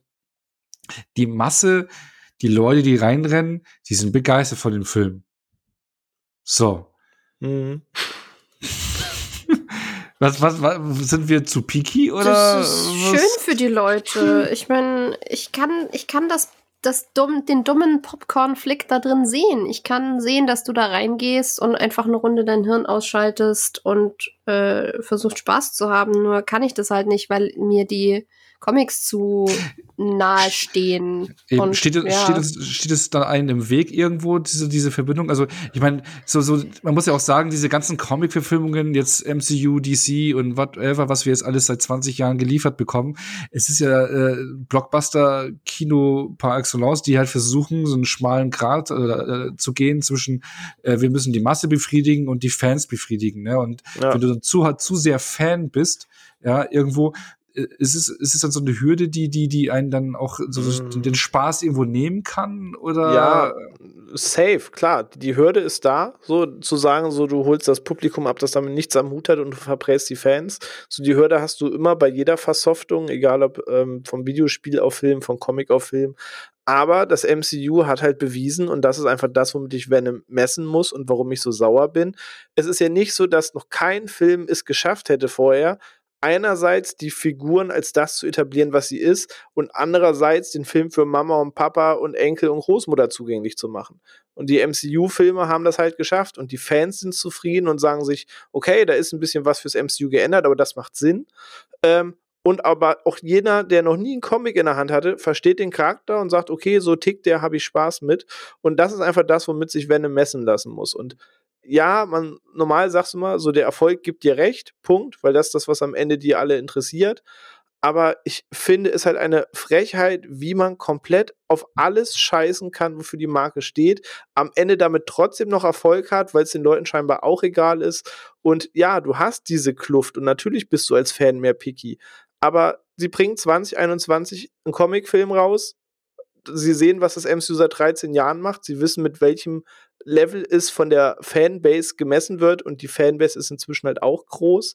Ähm, Und es ist einfach krass, einen Film rauszubringen, der das alles weiß, diesen Markt beobachtet und derart darauf scheißt. Das ist einfach krass. Ich meine, der zieht ja sein Ding durch, der Film irgendwo, ne? Und ja. ja. Ja, und ich, mein Problem ist halt auch so ein bisschen, selbst wenn man, wenn ich versuchen würde, mich, wenn ich mich von den Comics lösen könnte oder so, fände ich die Filme auch nicht gut. Weil, also gerade bei Let There Be Carnage muss man ja dazu sagen, es ist auch objektiv gesehen kein guter Film. Wie René angemerkt hat, es fehlt ein zweiter Akt. Das Pacing ist eine Katastrophe. Die Charakter, Charaktere sind einfach keine Charaktere, sondern die, die haben halt die Tiefe von einer gerade eben sich gebildeten Pfütze ähm, wenn überhaupt. D die Effekte sehen nicht gut aus. Also ich fand sie im ersten Teil schon nicht sonderlich doll und ich fand sie im zweiten Teil stellenweise noch schlechter. Gerade wenn du so hast, du hast nur Eddie und es gehen irgendwie spontan so ein paar Venom-Tentakel von ihm weg. Das sah einfach richtig unecht aus. Ähm, ja, also ich, ich könnte ihn auch objektiv, wenn ich einen Schritt zurücktrete, nicht als guten Film bezeichnen oder auch nicht als wahrscheinlich nicht mal als mittelmäßig guten Film. Ähm, das heißt, da versagt er für mich auch. Und ich mag zum Beispiel auch andere Comic-Verfilmungen, die nicht einen MCU-Standard haben und die den Charakter auch nicht unbedingt so treu werden. Ich liebe zum Beispiel den ersten Ghost Rider mit Nicolas Cage, bekennenderweise. Und ich mag die Ghost Rider Comics sehr gerne. Und der Film trifft Ghost Rider nicht wirklich und er hat fucking Nicolas Cage in der Hauptrolle, der auch nicht wirklich Johnny Blaze ist. Aber der ist schräg genug und abgefahren genug, dass ich dann auf ironische Weise richtig viel Spaß mit diesem Film haben kann. Und das schafft Let There Be Carnage für mich auch nicht. Also der ist an keinem Ende irgendwas, was ich für sich genommen genießen könnte und taugt deswegen für mich halt einfach nicht. Punkt. Mhm. Also für, genau, für mich, für mich halt auch äh, persönlich, ich habe ja gesagt, der erste Teil ist so durchschnittlich in meinen Augen und den war für mich jetzt eine riesen Enttäuschung, also für mich deutlich schlechter. Aber er hat seinen Erfolg, die Audience bewertet ihn gut und ich würde auch jetzt einfach mal sagen, ich freue mich für jeden, der Spaß mit dem Film hat, ist absolut cool und ähm, das besorgt uns, denke ich mal, auch auf jeden Fall einen dritten Teil, würde ich jetzt mal sagen, ne, dieser Erfolg. Ne? Also fürchte das. Genau, und ähm, jetzt würde ich, ich meine, den zweiten Teil, den hätte man, konnte man jetzt eh nicht großartig spoilern. Ich finde, da passiert eigentlich nichts, was man irgendwie spoilern kann. Das ist alles Kämpfen halt vorhersehbar. gegeneinander. Das ja, und vor allem, genau, wer den Trailer gesehen hat, hat den Film gesehen. Ja, also, genau das. Da also, kommt nicht mehr viel dazu, wirklich nicht. Ja, weil wie Sophia genau. sagt, der Film hat halt auch keine richtige Story, er erklärt keinen Charakter, dann baut er so Fan-Teasings ein, die aber nicht funktionieren und der, der die Vorlagen nicht kennt, erst gar nichts mit anzufangen weiß. Wir haben auch null über den hier Patrick Mulligan gesprochen. Ja, ich hab's vorhin angesprochen. Ich hab's, der, der zu Toxin wird. Genau, ja, der spielt im Film auch eine Rolle. Ist aber halt alles, ist halt alles ja. egal. So, das Genau, und worauf ich jetzt hinaus Egal trifft's extrem gut. genau, aber nicht egal, weil ich glaube auch, genau, also bevor der Film ja in den Kinos kam bei uns, äh, wurde ja schon die After-Credit-Scene geleakt ähm, und die hat ja schon ein bisschen Wellen geschlagen, weil die für viele Diskussionen gesorgt hat. Die ist zwar recht kurz, aber wenn man sie sich genauer anschaut, offenbart die ja sehr viele Möglichkeiten. Deswegen würde ich jetzt sagen, jetzt haben wir mal so einen kleinen Spoiler-Part mal, wo wir sagen, wer dieses noch nicht gesehen hat, die Credit-Scene noch nicht gesehen hat, man kann sie sich, glaube ich, sogar bei YouTube anschauen aber äh, sollte da vielleicht wegskippen. Man kann sie es mit Blick auf die anstehenden Releases auch fast denken, aber ja, schon richtig warnen, weil lieber genau. besser ist besser. Genau, weil in dieser Szene sieht man halt einfach, wie Eddie ähm, in einem Hotel auf dem Bett liegt und Venom mit ihm redet und ihm so offenbart, dass äh, Venom im Prinzip als Symbiont, also die haben, er hat eine multi-universelle Verbindung mit allen Symbionten, also das gesamte Wissen irgendwie so teilt, das wird so angeteased. Na, Schwarmintelligenz, genau. Schwarmintelligenz, ja. genau. Genau. Und dann gibt's einen Lichtblitz, den man sieht. Und ich glaube, jeder, der jetzt den Trailer jetzt schon zum ähm, Spider-Man No Way Home gesehen hat, könnte sich denken, was das vielleicht gewesen sein könnte, weil dann auf einmal sich die Umgebung ändert und die woanders sind. Und ähm, auf einmal vorher lief so eine spanische Telefon Telenovela in den Hotel TV und danach, nach dem Blitz, lief dann, äh, sieht man auf einmal, wie ähm, J. J. Jonah jo Jameson? Genau, J. Jonah Jameson, gespielt von J.K. Simmons, äh, da zu hören ist, ähm, über Peter Parker redet. Man sieht dann auf einmal Tom Holland als Spider-Man dastehen, dessen Identität offenbart wird und Venom äh, auf ihn Aufmerksamkeit, äh, aufmerksam wird und dann so ja, über den Fernseher leckt, so als wenn er ihn kennt. Also das, was auf dieses kollektive Wissen anspielt, was er vorhin angesprochen hat. Ja, und mhm. dann hört auch schon die After-Credit-Scene auf. Und ja, genau, also ähm, zum einen, ich glaube, der entscheidende Punkt an dieser After-Credit-Scene ist, ähm, vorher war ja Venom, der erste Film, ganz klar, also ich hatte es immer anders gedacht, aber der erste Teil war eigentlich ganz klar in seinem eigenen Universum. Also der hatte nichts ja. mit Spider-Man zu tun, das war nicht im Tom Holland-Universum, der war für sich alleinstehend im eigenen Universum. Was mit dieser After-Credit-Scene passiert ist, Venom wurde ins MCU geholt. Ja? Mhm. So, er ist jetzt Teil des MCU. Wie man damit es umgeht, gibt es verschiedene Möglichkeiten. Entweder es heißt, dass Venom jetzt auch wirklich Teil des MCU wird und mit reingeholt wird. Wir können auch auf das Aufeinandertreffen innerhalb des MCU haben zwischen Spider-Man und Venom zum einen, aber die rechte Lage jetzt nach dem dritten Film von Spider-Man ist ja so, Sony, Sony und Marvel müssen nämlich Genau, die müssen nämlich noch mal neu verhandeln. Der Vertrag läuft aus. Bleibt Spider-Man MCU? Ja, nein, weil es könnte jetzt auch genutzt werden als Möglichkeit, um Spider-Man aus dem MCU zu holen, zum Beispiel. Aber gibt es verschiedene Möglichkeiten und äh, und auch eben, dass dieses multi-universale Schwarmwissen von von Venom offenbart ja auch noch einige Möglichkeiten und, und einige ja. große Plotholes in diesem Film leider. Genau. Ähm, ja, also das wollte ich mal so anteasen. Genau, was, was, was, was ist dir noch so aufgefallen oder was? Also was ich, ich will ja noch irgendwas, also ich suche ja händeringend nach irgendwas Positivem, was ich zu diesem Film sagen kann. Ähm, ich habe noch einen Punkt gefunden, denn wenn wir bei der After Credits sind, nämlich noch irgendwas Positives zu Venom Let's Zeppelinisch zu erzählen habe. Es gibt am Anfang der Sequenz, bevor das mit dem Multiversum so passiert, diese kurze Sequenz, wo die einfach auf einer tropischen Insel äh, einfach kurz unten ein bisschen am Sand sitzen ich schätze mal, dass es beabsichtigt ist, dass das so ein bisschen die Anlehnung an das Ende des ersten richtigen Spider-Man gegen Venom-Kampfes sein sollte, wo Spider-Man sich totgestellt hat und Venom mhm, dachte, er ja. hat gewonnen. Und dann sitzt Venom quasi in seinem vollkommen inneren Frieden, also Eddie mit Venom, äh, einfach am Strand und genießt das Leben, weil er hat jetzt halt sein Ziel erfüllt und ist jetzt im inneren Frieden, dass Spider-Man tot ist. Und ich glaube, dass die beiden da so irgendwie im Sand sitzen, am Wasser auf der Insel, dass das sollte so ein bisschen die augenzwinkernde Einleitung dahin sein, dass es diese Szene halt im Comic-Universum gibt. Ähm, mhm. Ähm, also das ist mein einer positiver Punkt zu dem Film. Also wenn jemand sagt, ich verreiß ihn nur, das mag ich. Ähm, aber das nächste, was dann passiert ist, der Symbiont fängt an, von dem äh, Multiverse zu erzählen und dass er das weiß. Genauso wie er sich in der Kirche einscheißt, dass er nicht gegen den roten Symbionten kämpft. Aber als er, als Eddie gebissen wird im Knast, weiß Venom nicht, dass Carnage daraus entsteht, was absolut keinen Sinn macht, weil wenn die Symbionten schwarmintelligenzmäßig verknüpft sind, weiß er davon. Wenn er weiß, dass er die Roten zu fürchten hat, kannte er sie vorher. Und das heißt, sie bauen darauf an, dass es das gesamte Leben auf dem Symbiontenplaneten vorher gab. Aber in dem Moment, wo es plottechnisch wichtig ist, weiß niemand von irgendwas und hat auch einfach niemand nachgedacht und ist drehbuchtechnisch richtig dumm, weil sich das am Ende dann damit aufhebt und beißt und nicht zusammenpasst.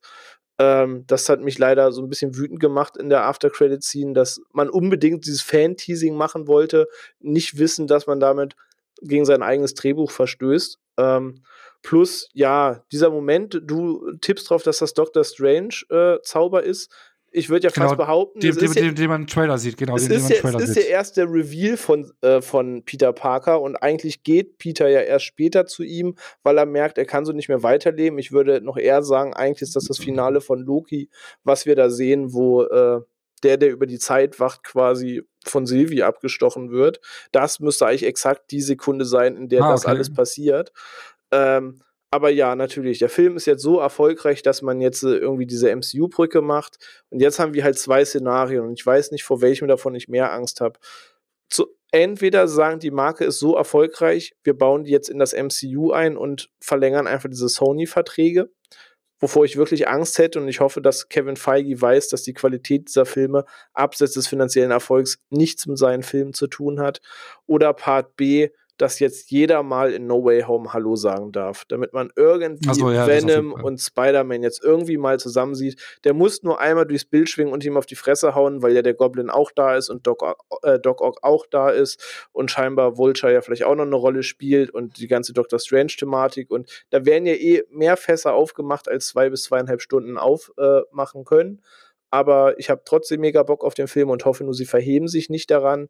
Aber ich schätze mal, er darf jetzt halt einfach mit dem anstehenden Release, das ist jetzt von den Kino-Releases einfach schlau gelegt, darf er da jetzt mal Hallo sagen und in dem Moment, wo das Multiversum einmal aufreißt, kannst du halt alles damit erklären und sagen, ja, der ist jetzt halt da, weil Multiversum und die müssen oder Tom Hardy muss nicht wissen, wer Tom Holland ist, weil Multiversum und der Symbiont haben sie versucht, es mit zu erklären, dass er ihn kennt, weil er über das Multiversum aufgeklärt ist.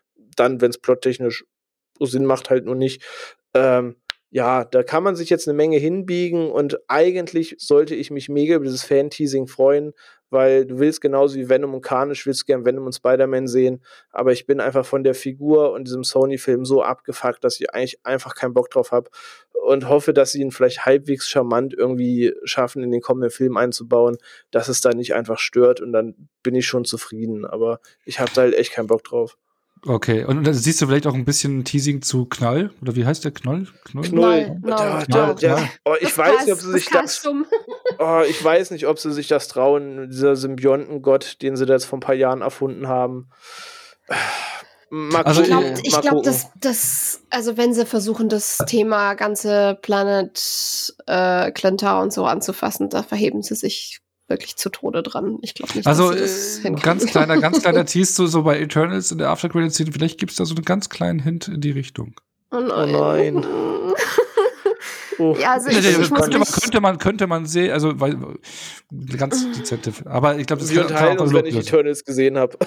Ja, ich, ich muss mich ich muss mich René anschließen und ich ich ich, ich mag auch einfach nicht mehr. Also ähm, zur Erklärung dieser ist es im Endeffekt der, der Knall, genau, ist ein Gott, der von dem äh, Planeten Knall. kommt. Knall, Knall, der Superknall, der Urknall, nein, der Knall ist so der Gott, der, der, der, und die Symbioten arbeiten ihm so hin, oder? Also, wie war das? Ja, also, das, das, das, das, weil die sind alle miteinander ja verbunden, relativ, ne? Genau das ist ja relativ neu noch, diese Storyline. Ich glaube, das haben die auch erst vor drei Jahren oder so erfunden, zu sagen, ey, das, die Schwarmintelligenzkrise Supergott. Also in den aktuellen Comicbänden hat er eine Armee aus Symbiotendrachen, die gerade die Erde terrorisieren. Das ist gerade so der aktuelle Arc Point. Und ganz viele Symbiotenträger kämpfen füreinander, gegeneinander, miteinander und er allen voran mit seiner Drachenarmee. Also da geht gerade mhm. richtig crazy Shit ab und ich weiß gar nicht, ob ich das so zwingend sehen möchte. Nee, aber ich meine, du, du hast ja diese Schwarm-Dings und sowas, das hast du ja da als ein essentieller äh, Punkt da drin und, und das wird ja damit auch angeteased, vielleicht mhm. das, das meinte ich jetzt. Ja.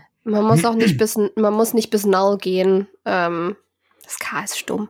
Äh, Ach so, ja, gut. Ähm, man muss nicht bis null gehen. Man, man kann auch so ein bisschen vorher schon, äh, als eben Agent Venom mit dem, mit den Guardians of the Galaxy unterwegs ist, kommen sie eben auf diesen Planeten der Klinter und dann wird eben einmal erklärt, die sind ein Kollektiv, die sind im Endeffekt eigentlich sowas wie eine noble Kriegerrasse, die sich worthy äh, Subjekte sucht, mit denen sie sich verbinden können, eigentlich um die Welt besser zu machen und ähm, teilen eben alles. Und wenn, wenn einer vom Kollektiv getrennt wird, dann ist halt die, das Potenzial da, dass der hohl dreht und sowas ist halt mit Venom auch passiert. Ähm, und das ist im Wesentlichen alles, was man dazu wissen muss. Und aber auch das will ich von denen gar nicht umgesetzt sehen in irgendeiner Form. Mhm. Ich, ich, ich will einfach gar nicht mehr. Und ich hoffe, eigentlich, ich möchte ihn eigentlich auch nicht im neuen Spider-Man sehen, weil ich habe so Angst davor, dass, dass dann dass dann Venom so ein bisschen auf MCU-Level gehoben wird, qualitativ. Und dass ich dann sehen muss, wie es hätte sein können.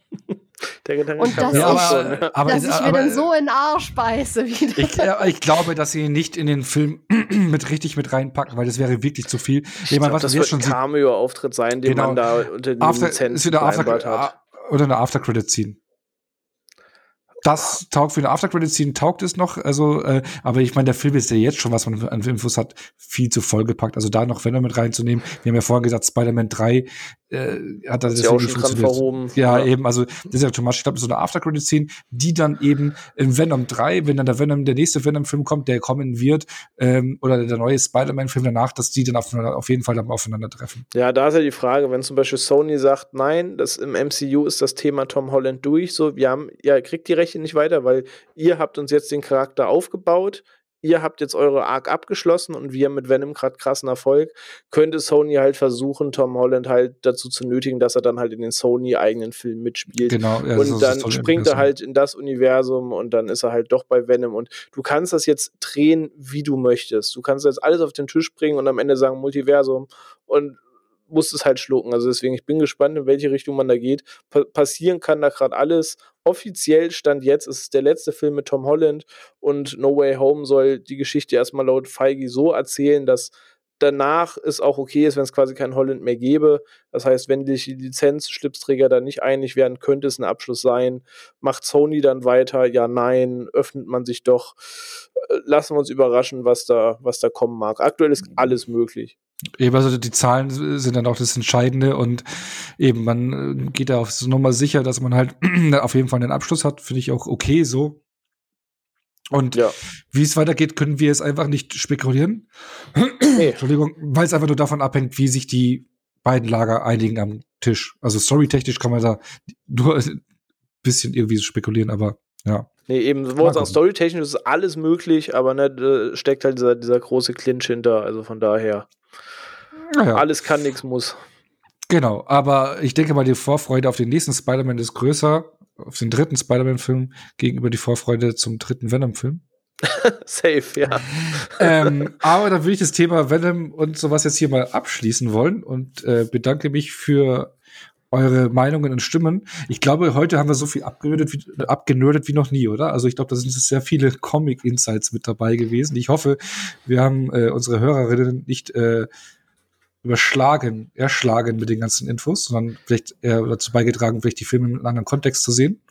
Yes, ähm, ich hoffe doch. Das ja, ne? hoffe ich. Vielleicht müssen wir einen kleinen Disclaimer vorne dran machen, so äh, ach, Achtung, High Nerd Alert, keine Ahnung.